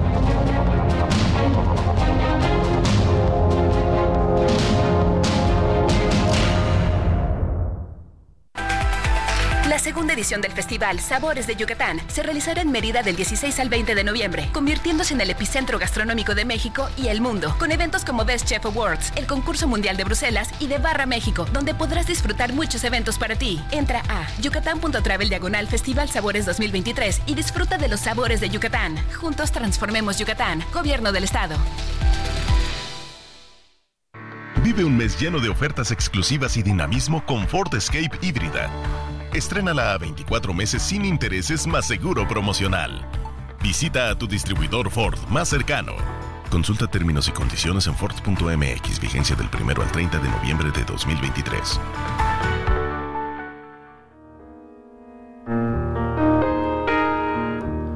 Don't go changing. Try to please me.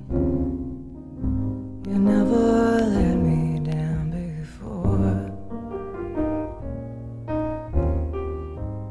Don't imagine you're too familiar. And I don't see you anymore. I would not leave you in times of trouble. We never could have come this far. Mm, I took the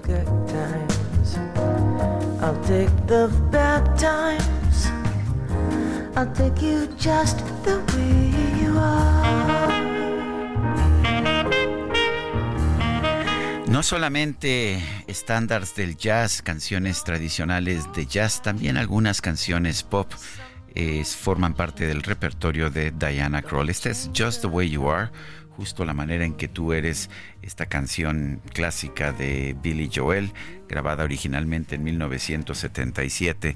Me parece que Diana Kroll hace un gran trabajo para ofrecerla.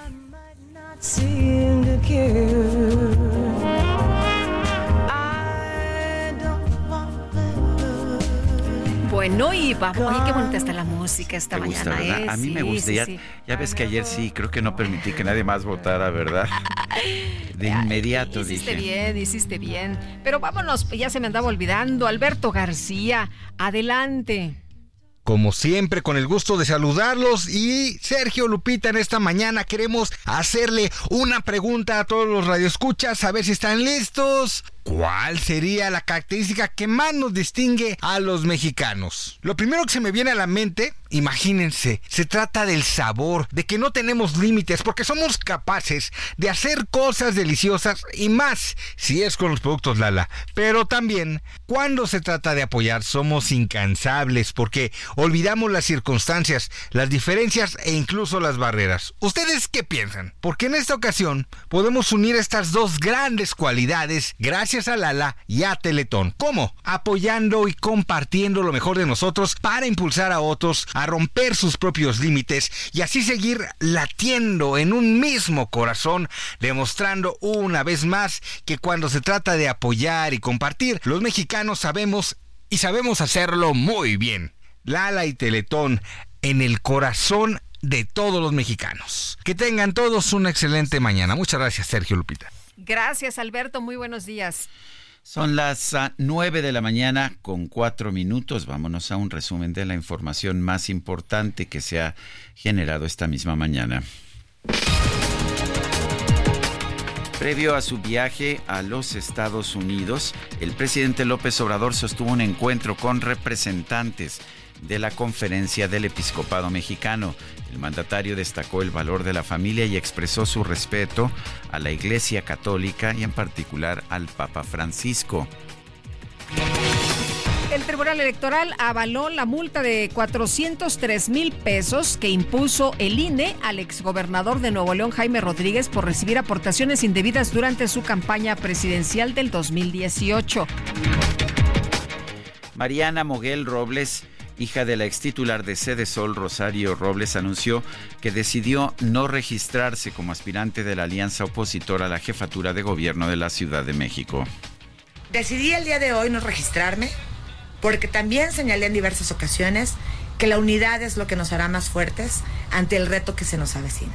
Así es que quiero agradecer a todos y a todas quienes me acompañaron y decirles que Mariana está y seguirá estando porque la Ciudad de México se merece tener un gobierno del más alto nivel donde las y los capitalinos sean su centro.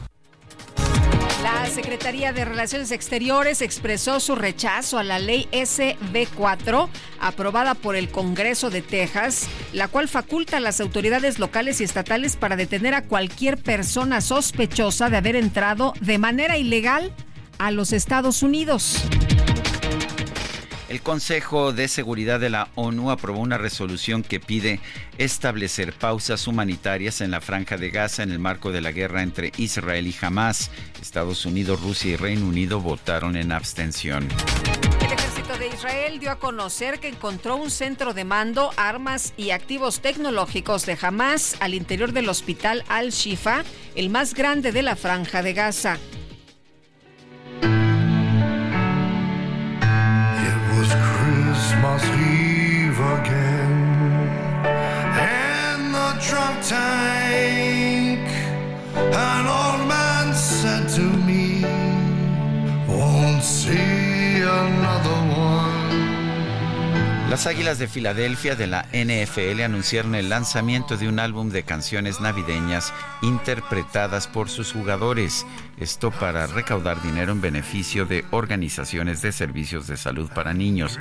El disco, denominado A Philly Special Christmas, eh, incluye la canción Fairy Tale of Philadelphia, el cuento de hadas de Filadelfia, que cantan, eh, que la canta el centro del equipo Jason Kelsey a dueto con su hermano Travis Kelsey, que es el ala cerrada de los jefes de Kansas City y novio de Taylor Swift.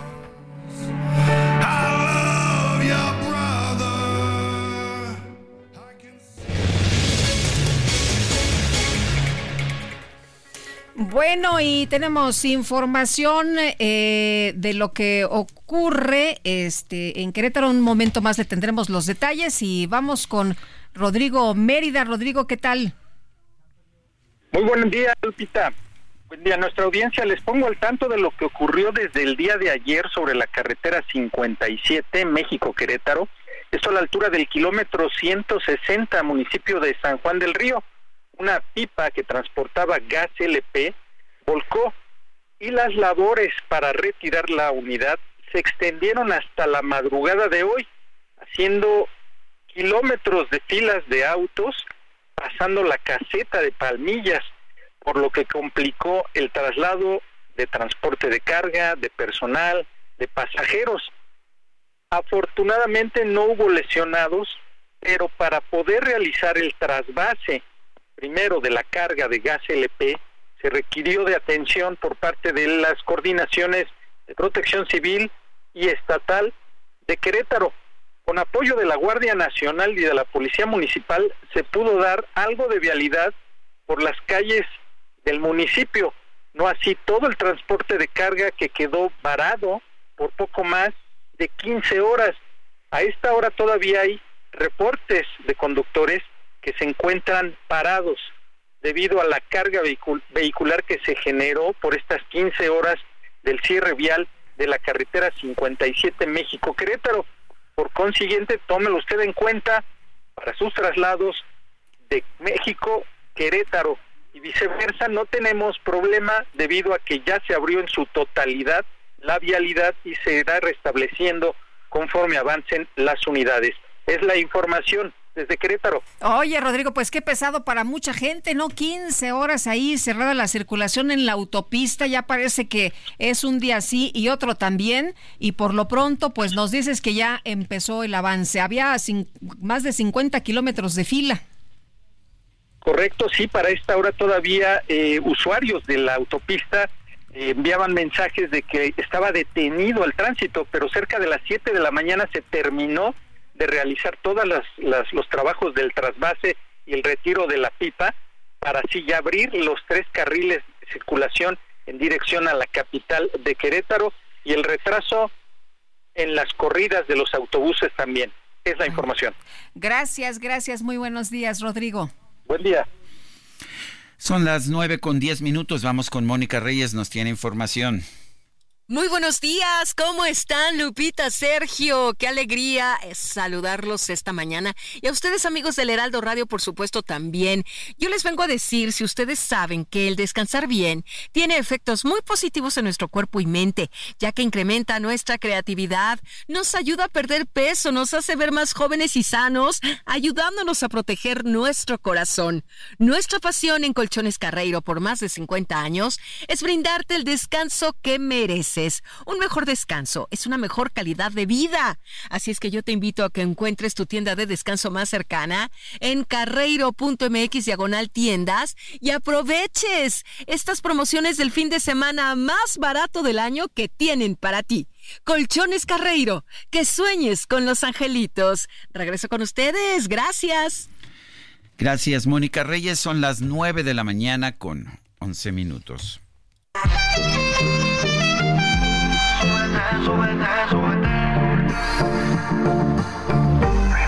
La micro deportiva.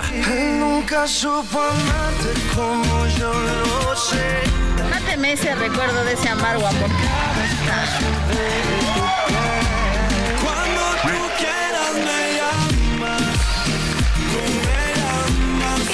Está con nosotros aquí en la cabina Julio Romero con lo importante de la información deportiva en su micro, por supuesto. ¿Cómo estás, Julio? Buenos días. Muy bien, muy bien, mi querida Lupita, Sergio, amigos del auditorio, qué placer saludarles. Ya como sea, es jueves con aroma a viernes. Entonces, pues hay que irse preparando mental y físicamente para lo que será este fin de semana. Bueno, vámonos aventando la lámina informativa el día de hoy.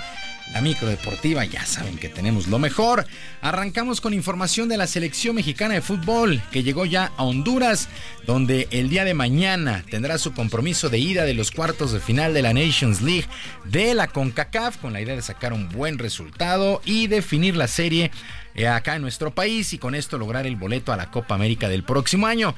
El portero Guillermo Ochoa y los delanteros Santiago Jiménez y Julián Quiñones fueron los más asediados con fotografías y autógrafos por parte de los aficionados que esperaron al equipo en el hotel de concentración. Así es que todo listo para que el día de mañana la selección mexicana de fútbol regrese a la actividad. Mientras tanto, aquí en nuestro país, eh, pues el Senado, en el Senado, se aprobó una base salarial para los deportes femeniles, que por cierto incluyen a la Liga MX. La decisión fue tomada por los legisladores sin consultar a los directivos ni a las propias jugadoras y por lo pronto Mariana Gutiérrez, presidenta de la liga, aseguró que el organismo trabaja exactamente por lo mismo, pero se debe de tener un orden financiero estamos posicionadas como una de las ocho ligas más competitivas del mundo a nivel salarial, a nivel de infraestructura, a nivel deportivo. Así que, ojo, aún no estamos donde queremos, pero vamos muy bien. Hemos logrado reducir algunas brechas profesionales de manera importante y no vamos a descansar. Quedamos pendiente de que el Senado eh, nos dé su respuesta para poder trabajar en conjunto de manera colectiva. Como la primera Bueno, por el mismo tenor se ha pronunciado Miquel Arriola, presidente de la Liga MX Varonil. Nosotros compartimos el objetivo del trato igual a jugadoras y jugadores. Lo que vimos ayer fue eh, una iniciativa que hoy se dictaminó en la comisión y lo que estamos eh, planteando es que se nos invite a ese diálogo con los legisladores. Cuando Pues a ver qué es lo que sucede con esta, con esta situación. La Liga MX, el fútbol mexicano, pide trabajar en conjunto y no de manera unilateral. Personas que están en el medio me dijeron, se corre el riesgo de acabar con el fútbol femenino profesional. Es que se aumenta en un 43% el presupuesto de los equipos de un torneo a otro. Estás hablando de 273 millones de pesos por equipo.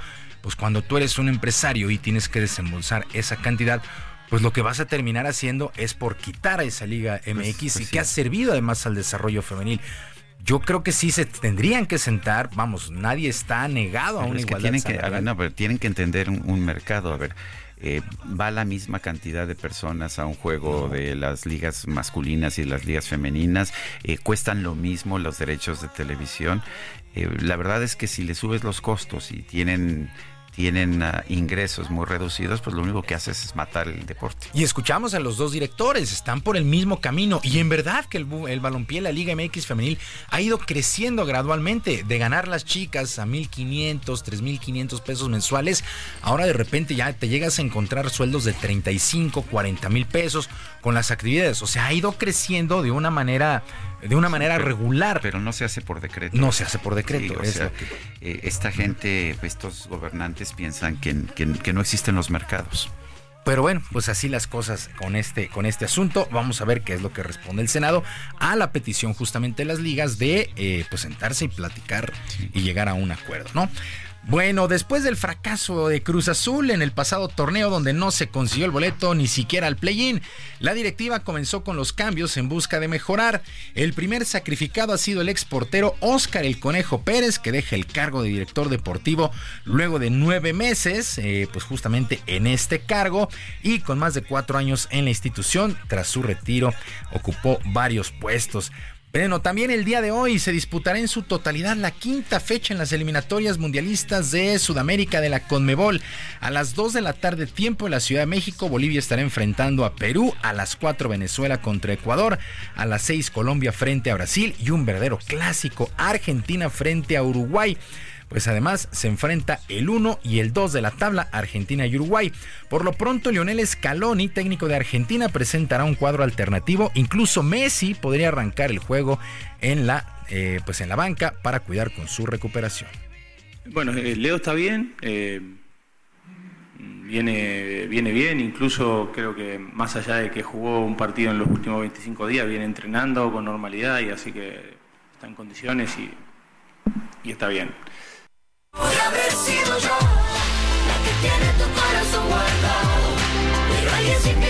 Bueno, la actividad cierra a las seis y media de la tarde con Chile frente a Paraguay. Al momento Argentina tiene 12 puntos, Uruguay y Brasil segundo y tercero con 7 unidades.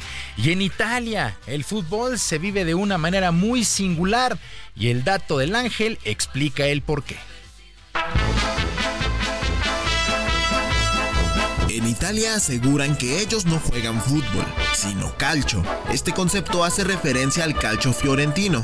Un tipo de fútbol primitivo que data de la Florencia del siglo XVI. A diferencia del fútbol de carnaval de Inglaterra, este deporte era más organizado y menos violento. Se jugaba con dos equipos de 27 personas, de las cuales 5 eran porteros, y se podían usar tanto los pies como las manos. Por cada anotación se obtenían dos puntos y por cada tiro fallado el rival sumaba uno. El campo era de similares a las del fútbol actual, pero cubierto de arena. Cada encuentro duraba 50 minutos y era supervisado por 8 árbitros. A pesar de que este juego quedó olvidado por más de dos siglos durante el régimen de Benito Mussolini, Se promovió la palabra calcio para referirse al fútbol por su rechazo a las cosas del extranjero. Actualmente cada año se juegan tres partidos de calcio histórico en la Piazza Santa Croce de Florencia durante la tercera semana de junio. Están permitidos los cabezazos y puñetazos, pero no los golpes bajos. Si me preguntan por ti. Bueno, el dato del ángel, 11 metros MX, todo en letra y en todas las redes sociales. Y seguimos en la micro deportiva precisamente para hablar de este tema que estábamos conversando. eh, mi querido Julio Romero, las Comisiones Unidas de Trabajo, Igualdad de Género y Estudios Legislativos, segunda del Senado, aprobaron una reforma para establecer la equidad salarial en la Liga Mexicana de Fútbol. Eh, pues los hay gente que dice, bueno, mm, por lo menos deberían consultar con las ligas, eh, que no lo hicieron, y hay gente que dice pues que esto podría matar al fútbol femenino en nuestro país. Vamos a preguntarle a Patricia Mercado, senadora por Movimiento Ciudadano. Patricia, ¿cómo estás? Buen día. Buen día, Sergio, Lupita, Julio. Buenos días, ¿qué tal? Hola, hola. Cuéntanos, ¿Qué tal? cuéntanos de esta iniciativa. Sí, mira, la, la iniciativa, eh, tenemos nueve eh, nueve eh, grupos de senadoras, senadores distintos hemos presentado iniciativas y esto y empezamos la discusión más o menos hace ocho meses. Se hicieron dos foros este eh, sobre sobre el tema de cómo garantizar, ¿no? Cómo garantizar la eh, equidad salarial. ¿Y por qué le ponemos equidad? Porque la equidad es finalmente cómo logras igualdad reconociendo la diferencia. Por ejemplo, entre los hombres y las mujeres, personas con discapacidad, deportistas y los que no tienen discapacidades permanentes, en fin, ¿no? Entonces, eh, el tema es que a lo que llegamos, digamos, como, como conclusión, es eh, una eh, cambiar la ley federal del trabajo para establecer un salario base, un salario base igualitario, ese sí igualitario, que pueda ser determinado por una comisión en seis meses de trabajo que establezca todo el diálogo, que ponga toda la evidencia, que haga todas las cuentas para finalmente determinar. A lo mejor puede puede significar que sea el salario mínimo general, ¿no? Que ahorita está alrededor de seis mil pesos. O sea, no Eso que todas la las base. mujeres ganen igual que como ganan los hombres 27 Así es, millones no. y o 100 mil No, pesos. no, o sea, sí. no. no, no, para nada. El, el- salario base puede, así está la redacción, ¿no? Eh, eh, contar, digamos, con todas las aportaciones adicionales por la categoría de los eventos, las funciones, los equipos, la experiencia. Las mujeres, pues vamos entrando, ¿no? Históricamente vamos entrando. Nos falta mucho para que el, el, el mercado, digamos, del entretenimiento deportivo, pues nos valore de la misma manera que se ha enseñado, digamos, a valorar el, el, el deporte masculino, ¿no? O sea, nos falta mucho, pero el tema es que no puede haber diferenciaciones de o ningún pago, o, o tres mil pesos, o dos mil pesos, o cinco mil pesos. No, también no sabemos le- mucho la información, ¿no? O sea, yo creo que en, en estos seis meses de trabajo de una comisión, donde está la Comisión Nacional de Salarios Mínimos, la Secretaría del Trabajo, el, el- el Sistema Nacional de, de- de Cultura Física y Deporte, planteamos esa comisión para que con todo este bagaje, con todo este bagaje que tiene este, la Comisión Nacional de Salarios Mínimos y cómo plantea, digamos, los salarios profesionales, los mínimos profesionales, con este tipo de información se pueda establecer eso. Yo creo que, digamos, primero una, una eh, nosotros lo que hacemos es eh, desatamos el proceso, ¿no? Desatamos el proceso con ese dictamen, eso es lo que ponemos en la mesa. Este, realmente hay un, digamos, hay un acuerdo, digamos, mayoritario en este, en este sentido y eh, ahora vienen ya la, presidenta de la Liga Femenil, ¿no? Nos mandó su carta un día antes. Pensamos que, pues, que no tenía que ver con lo que estábamos decidiendo. Creo que ella ya hizo sus declaraciones diciendo efectivamente necesitamos piso parejo, queremos dialogar antes de que se vote en el Pleno, si hay cuestiones que hay que cambiar, el tema de acoso y violencia también lo tratamos y el tema de la seguridad social también como base mínima, digamos, en términos para todos aquellos eh, deportistas, personas deportistas profesionales que tienen una relación laboral, ¿no? De eso es la que de lo que estamos hablando, pero a lo mejor se tiene que redactar de otra manera, a lo mejor se tienen que dar tiempos en transitorios. Lo único como que no nos podemos quedar ¿no? Y, y creo que ella también ya lo reconoció, no nos quedemos, no nos podemos quedar donde estamos, ¿no? Porque hay un recamo internacional y en México sobre el tema de profundas desigualdades en esta área que tenemos que solucionarlas en la base, no en la punta, sino en la base, o sea, en esta base mínima salarial. Pat- Patricia, nosotros vamos a tener que ir a una pausa nacional porque y tenemos que, que hacerlo todo ju- todos juntos al mismo tiempo. Me gustaría saber si te puedes quedar para que podamos seguir. Este es un tema que ha generado muchísima atención de nuestro público. Vamos a una pausa unos minutitos y regresamos. ¿Te parece bien? Eh, Claro estamos sí, conversando con Patricia Mercado, senadora por Movimiento Ciudadano, y estamos hablando del tema de la equidad salar- salarial en la Liga Mexicana de Fútbol, una equidad salarial que debería alcanzar a las mujeres también. Regresamos en un momento más. Don't go trying some new fashion. Don't change the color of your hair. You always have my unspoken passion. Though I might not see.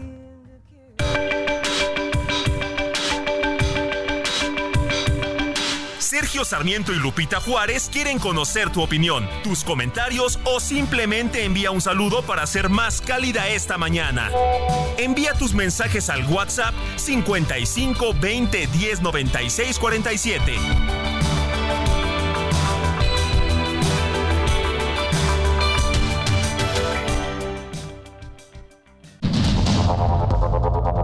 Continuamos con Sergio Sarmiento y Lupita Juárez por el Heraldo Radio.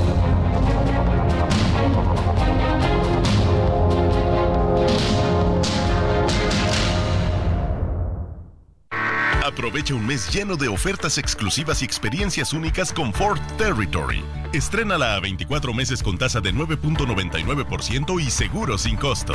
Visita a tu distribuidor Ford más cercano. Consulta términos y condiciones en Ford.mx, vigencia del 1 al 30 de noviembre de 2023.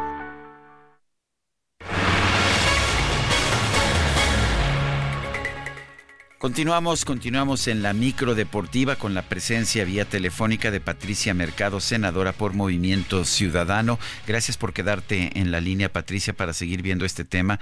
Me parece importante, sobre todo lo que nos señalas. No se trata de pues ah, de poner una situación tal que destruya el fútbol femenino profesional, eh, sino de hacer algo incluso gradual y que sí van a hablar con los ah, pues con los representantes de las ligas. Pero está con nosotros Julio Romero. Senadora, ¿qué tal? Muy buenos días. Le saluda tal, Julio, Julio? Julio Romero. Oiga, una, una, una pregunta. ¿Cómo trabajar y cómo hacer para que esta determinación no caiga en la trampa que de repente existe en Primera División Varonil de los famosos dobles contratos? Es decir, se presenta uno muy bajo y por fuera caen otras cantidades justamente para pues evitar todo este tipo de situaciones. ¿Cómo, cómo- cómo evitarlo? ¿Se va a tocar este tema con los directores?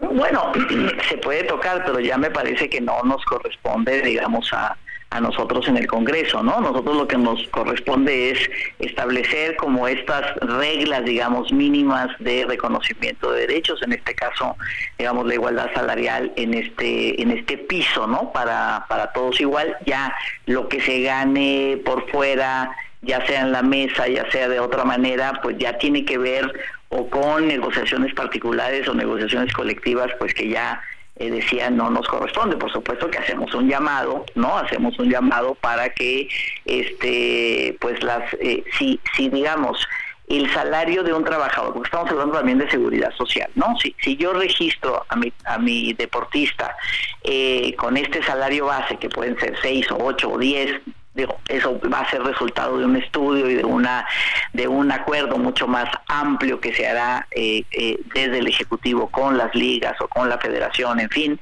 Eh, el, el, eh, y, y con eso te registran en la seguridad social. Bueno, pues si tienes un accidente y quedas inhabilitado, entonces pues recibirás eh, un salario de por vida por la seguridad social con lo que se te registró, ya sea el salario base, pero si ganabas mucho más y eso no se reflejó en tu seguridad social, bueno, pues ya esa es una una digamos una una negociación eh, personal o colectiva, pues que ojalá se te registrara con el mayor salario posible precisamente porque además eso también ayuda, por ejemplo, a que el- tu fondo para el retiro, ¿no? Pues sea también un fondo este un fondo pues significativo, ¿no? Pero bueno, pues eso es esa es otra otra situación. Aquí lo que estamos eh, O sea, tú, llegando lo que decías es piso parejo, ¿no? Igualdad. Piso parejo, parejo, salario el- base y, y que cada que cada eh, chava, por ejemplo, igual que los hombres, eh, pudiera recibir eh, bonificaciones. Tú decías, ¿no? Bonificaciones, compensaciones, eh, dependiendo de, de lo que ella hace, de lo que logra ahí en la cancha.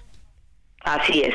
Y en general así es, en tanto en las empresas privadas como en el sector público, siempre hay como eso, ¿no? Como salario base del puesto y a partir de ahí pues tienes tus compensaciones y tienes muchas otras cosas hacia arriba, a veces hasta dobla o triplica el salario base en realidad las compensaciones, digamos, eso es algo legal, eso es algo legítimo, así se da, ¿no? Pero en, en, el, en el deporte profesional esto no estaba estipulado, entonces pues las disparidades son realmente demasiado demasiado grandes y hay una profunda desigualdad en este sentido. Entonces lo que tratamos es con esta propuesta de pues de, de eso, ¿no? Como de arreglar ese piso ese piso de igualdad salarial y bueno, pues hacia arriba ya vendrán las diferencias. Claro que hay muchas diferencias, sobre todo entre los hombres y las mujeres, lo que yo decía, nosotros vamos entrando, ¿no? Apenas vamos entrando, apenas nos vamos ganando al público, apenas nos vamos ganando este presencia y bueno, pues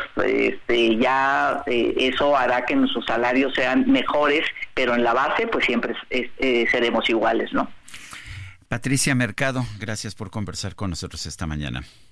Gracias a ustedes. Hasta luego. Buenos días. Patricia Mercado, senadora por Movimiento Ciudadano. Y adelante porque todavía hay más en la micro, ¿no? Sí, bueno, importante, importante que haya esta plática y que se reciban. y que Era, se era escuchen por, todas las por- voces. por eso, por eso me Sí. atrevía este, a interrumpirte porque quería No, que no, no, está, está, está perfecto. Oye, bueno, en otras cosas, arranca hoy la semana 11 en el fútbol americano de la NFL. Un juego, pues prácticamente debido a muerte en la división norte de la conferencia americana. Los bengalíes de Cincinnati, con 5 ganados y 4 perdidos, visitan a los cuervos de Baltimore 7-3. Así las cosas con la NFL. También se está jugando ya, pues entramos a la recta final de eh, ATP Finals, las finales de la ATP. En estos momentos, el, eh, el serbio Novak Djokovic está enfrentando al polaco Hubert Hukax. Parciales de 7-6, el primero para Djokovic, el segundo lo está ganando 6-4 Hurkacz. Partidazo y para las 2 de la tarde local Yannick Sinner contra el danés Holger Run. Pues ya, la épola, pues la parte final de este ATP Finals allá en Turín, en Italia. Pues así las cosas. Y ya también para despedirnos, Garrett Cole de los Yankees de Nueva York y Blake Snell de los Padres de San Diego fueron elegidos como los mejores pitchers de la temporada en el béisbol de las grandes ligas y se han llevado el trofeo Cy Young en la Liga Nacional y en la Liga Americana respectivamente. Garrett Cole por fin lo logra en su tercer intento. Eh, Blake Snell lo gana por segunda ocasión en su carrera después de que lo hiciera en 2018 con las mantarrayas de Tampa Bay. Sergio Lupita, amigos del auditorio, la larguísima ruta el día de hoy, pero muy contentos. Nos vemos el día de mañana. Que tengan todos un extraordinario día. Muchas gracias, Julio. Muy Buenos buenos, días. días.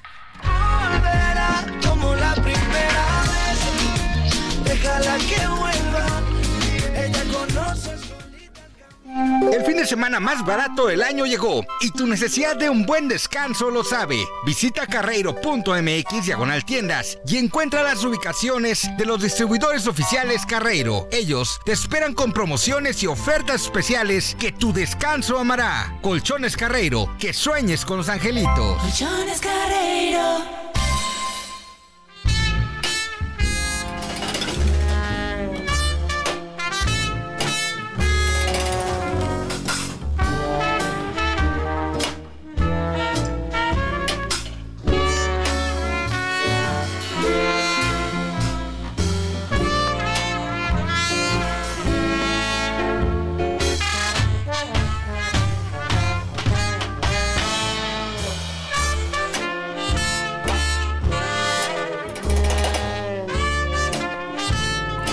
Mi querido Sergio, tenemos aquí a unos quinceañeros que van a platicar con nosotros esta Este, mañana. Se ven como, este, bueno, no, sí se ven muy jóvenes, así como de 15 ¿Tú años. quieres ir de chambelán? Este, Eh, porque va a haber. Así ese sí todo. va A ver, va cuéntame, te ¿de a qué se trata? Fíjate que Calacas Jazz Band va a celebrar su aniversario número 15 con un concierto y esto ahorita les vamos a preguntar para que nos den todos los detalles. Alejandro Hernández, baterista, y a Cristian Merino, que es eh, toca el banjo y líder de la banda, y a quienes escuché, el, eh, ¿eres líder de la banda? Ahorita nos platicas eso, ese de- Esperando ahorita nos platicas ese detalle. Este, eh, bueno, y, y la verdad es que los fui a ver, mi querido Sergio, ¿Ah, sí? en un show sensacional. La gente estaba muy contenta, muy animada, todo el mundo cantando, feliz. Y Alejandro y Cristian, ¿cómo están? Buenos días, bienvenidos. Muy bien, muchas gracias. A ver, platíquenos de este aniversario. Pues fíjate que sí, a pesar de que nos vemos un poco cansados, gastados, y tristes, cumplimos 15 años muy felices.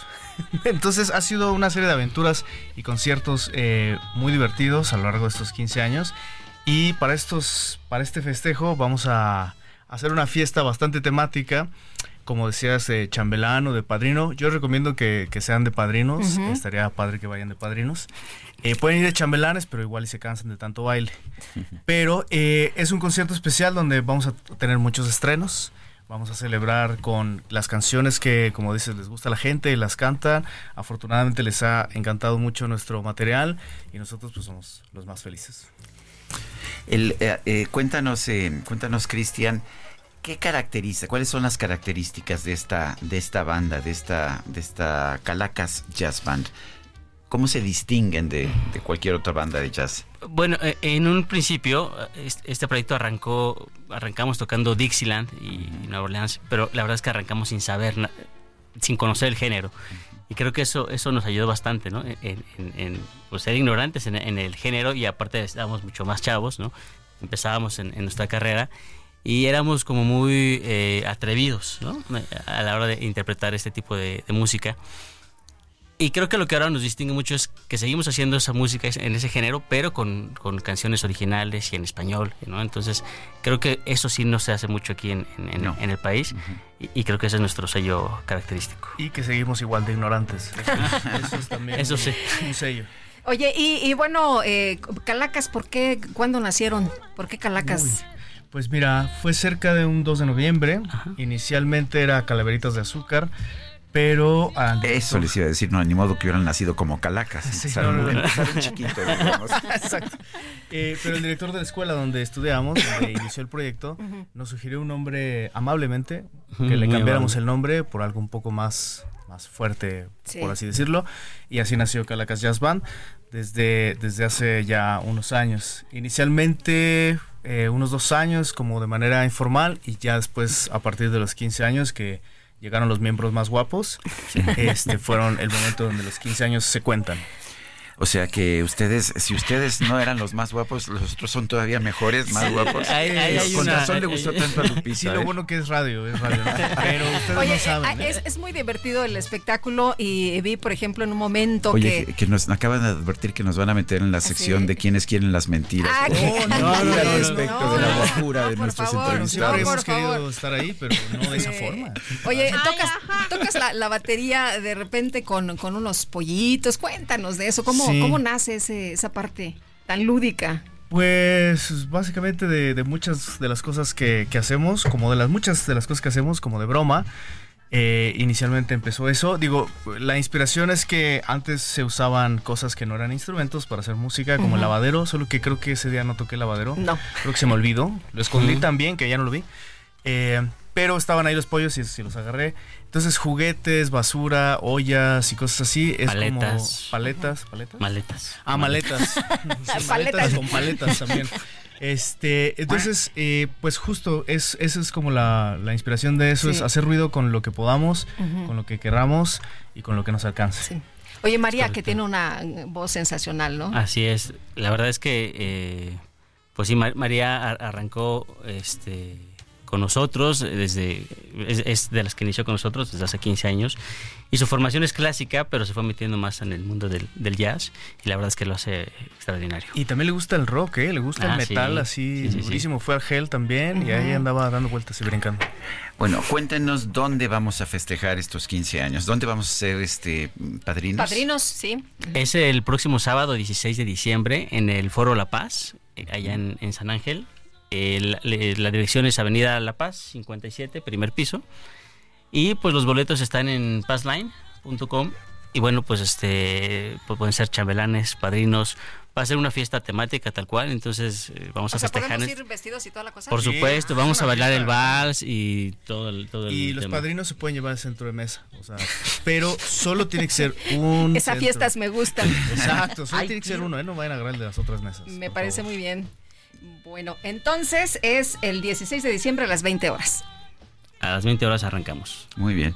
Pues gracias a los dos, Cristian Merino, ban- ban- banjo player, banjis- banjista, no, ¿verdad? Banjo player. Pero, pero además tocas otros instrumentos, ¿no? Pues bueno, eh, ahí toco guitarra, banjo y a veces el ukulele. ¿Que baila? No, bailo de bárbaro. verlo bailar. Me No, parece bien. ¿O no? Mejor- Bueno, y, y nos dicen que el líder de la banda, que pero que no le, que no le hacen caso. Es que Alejandro es envidioso, pero Sí, es que es yo soy el, me corroe, soy, me corrompe también. Soy el único sobreviviente de, de- de ese presente de la banda, de las calaveritas de azúcar. Yo, yo arranqué con otros compañeros del proyecto. Ya después invité a Alejandro porque es muy guapo. Y mira, para arriba se fue. Y se fue para arriba el, el grupo. Muy bien, pues Bueno. muchísimas felicidades por este Bueno. aniversario. Alejandro Hernández, baterista, son las 9 con 44. adicción, ser tu Aprovecha un mes lleno de ofertas exclusivas y experiencias únicas con Ford Territory. Estrénala a 24 meses con tasa de 9.99% y seguro sin costo. Visita a tu distribuidor Ford más cercano. Consulta términos y condiciones en Ford.mx, vigencia del 1 al 30 de noviembre de 2023.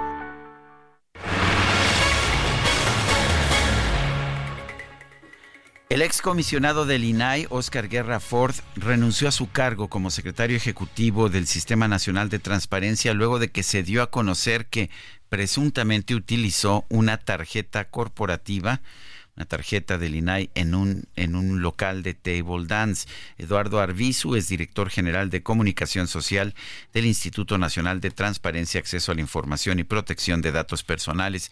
El INAI, Eduardo Arbizu, gracias por tomar nuestra llamada. Cuéntanos de este caso, qué información hay. ¿Ya se hizo una investigación? ¿Se comprobaron estas acusaciones? Hola Sergio, buenos días. Lupita, Eduardo. con Hola, el ¿qué gusto tal? de salud.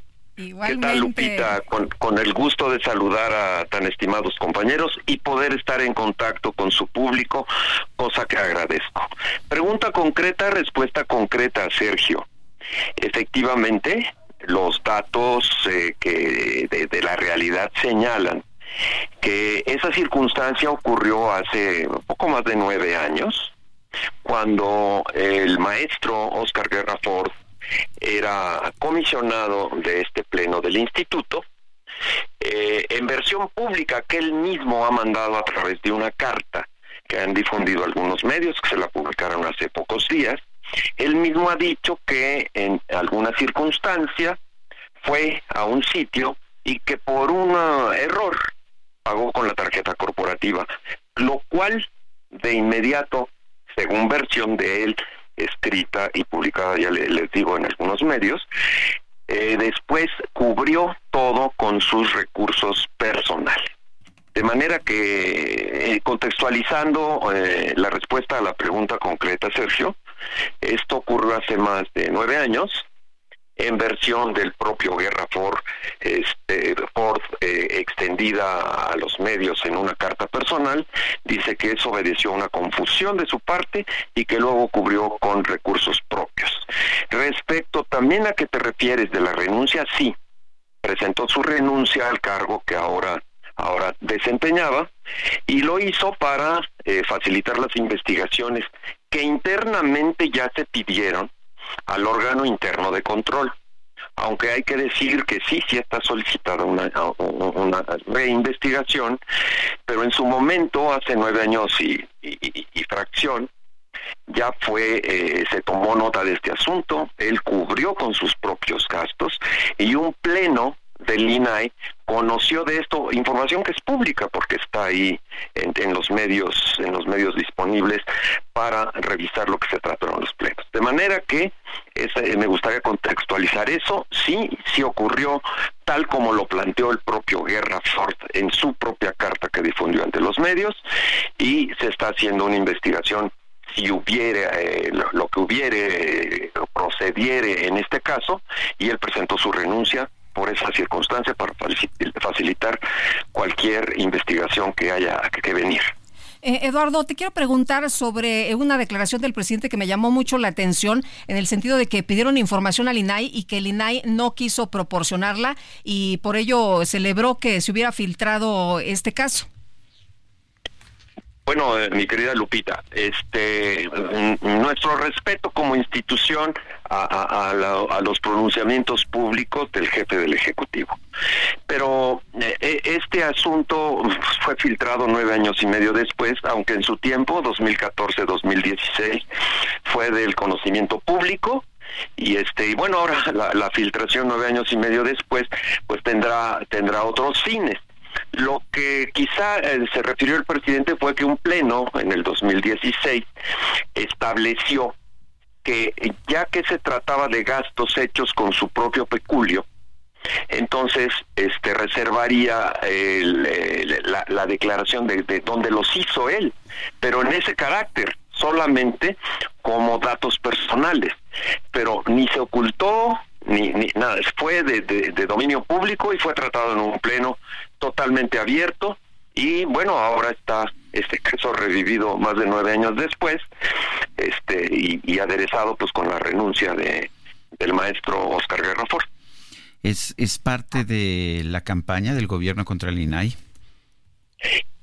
Mira, este, mi querido Sergio, qué bueno que tú y yo desempeñamos la misma disciplina, aunque yo respeto tu, tu, este, tu carácter de filósofo, mi querido Sergio, pero, pues, este, eh, eh, nosotros normalmente hablamos de evidencias, ¿no? Y evidencias no tengo, pero vamos, digamos que hay un clima este embona perfectamente dentro del clima que hay este en contra de esta institución me parece muy noble y este pues no tengo evidencias pero obedece a, a, a, a, es una pieza de rompecabezas que casa perfectamente con huecos que están ahí disponibles eh, Eduardo, eh, estaba el, eh, pues, eh, los secretarios Oscar Mauricio Guerrafort y también Rosendo Evgeny y Monterrey Chepov. ¿También él habría utilizado recursos administrativos para pagar consumos personales?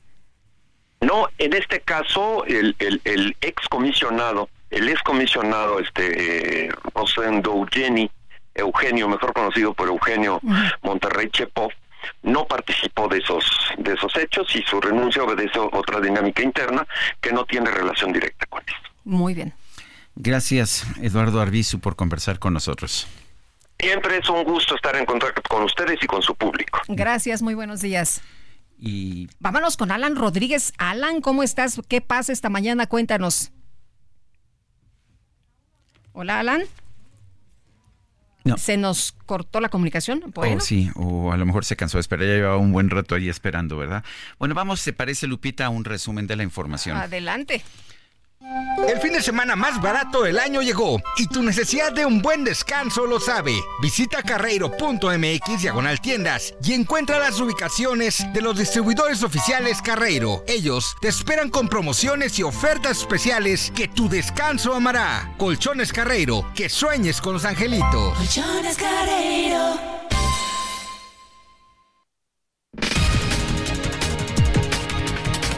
En el marco del Foro de Cooperación Económica Asia-Pacífico, este jueves el presidente López Obrador va a tener reuniones con sus homólogos, con su homólogo de China, Xi Jinping, así como con los primeros ministros de Japón y Canadá, Fumio Kishida y Justin Trudeau. En este espacio, el senador de Morena, Alejandro Rojas Díaz Durán, denunció que la terna que envió el Ejecutivo para nombrar a una nueva ministra de la Suprema Corte forma parte de una estrategia en contra del máximo tribunal. El activista Adrián Levarón denunció en redes sociales que no fue notificado del comienzo del juicio en contra de Fidel Alejandro Villegas, ex jefe de la policía de Janos, Chihuahua, presunto implicado en el ataque que sufrieron sus familiares en 2019. El Sindicato Independiente Nacional de Trabajadores del Colegio de Bachilleres declaró una huelga en 20 planteles de la Ciudad de México y del Estado de México para exigir que se atiendan sus demandas de revisión salarial. La Comisión Europea anunció que va a renovar la autorización del uso del glifosato en la Unión Europea por 10 años bajo reserva de algunas condiciones y restricciones. En México se ha prohibido. El alto comisionado de Naciones Unidas para los Derechos Humanos pidió una investigación internacional ante las denuncias de presuntas violaciones al derecho internacional humanitario en la guerra entre Israel. Se nos acabó el tiempo, Guadalupe. Pues vámonos entonces, que la pasen todos muy bien. Nos escuchamos mañana en punto de las 7. Hasta mañana, gracias de todo corazón.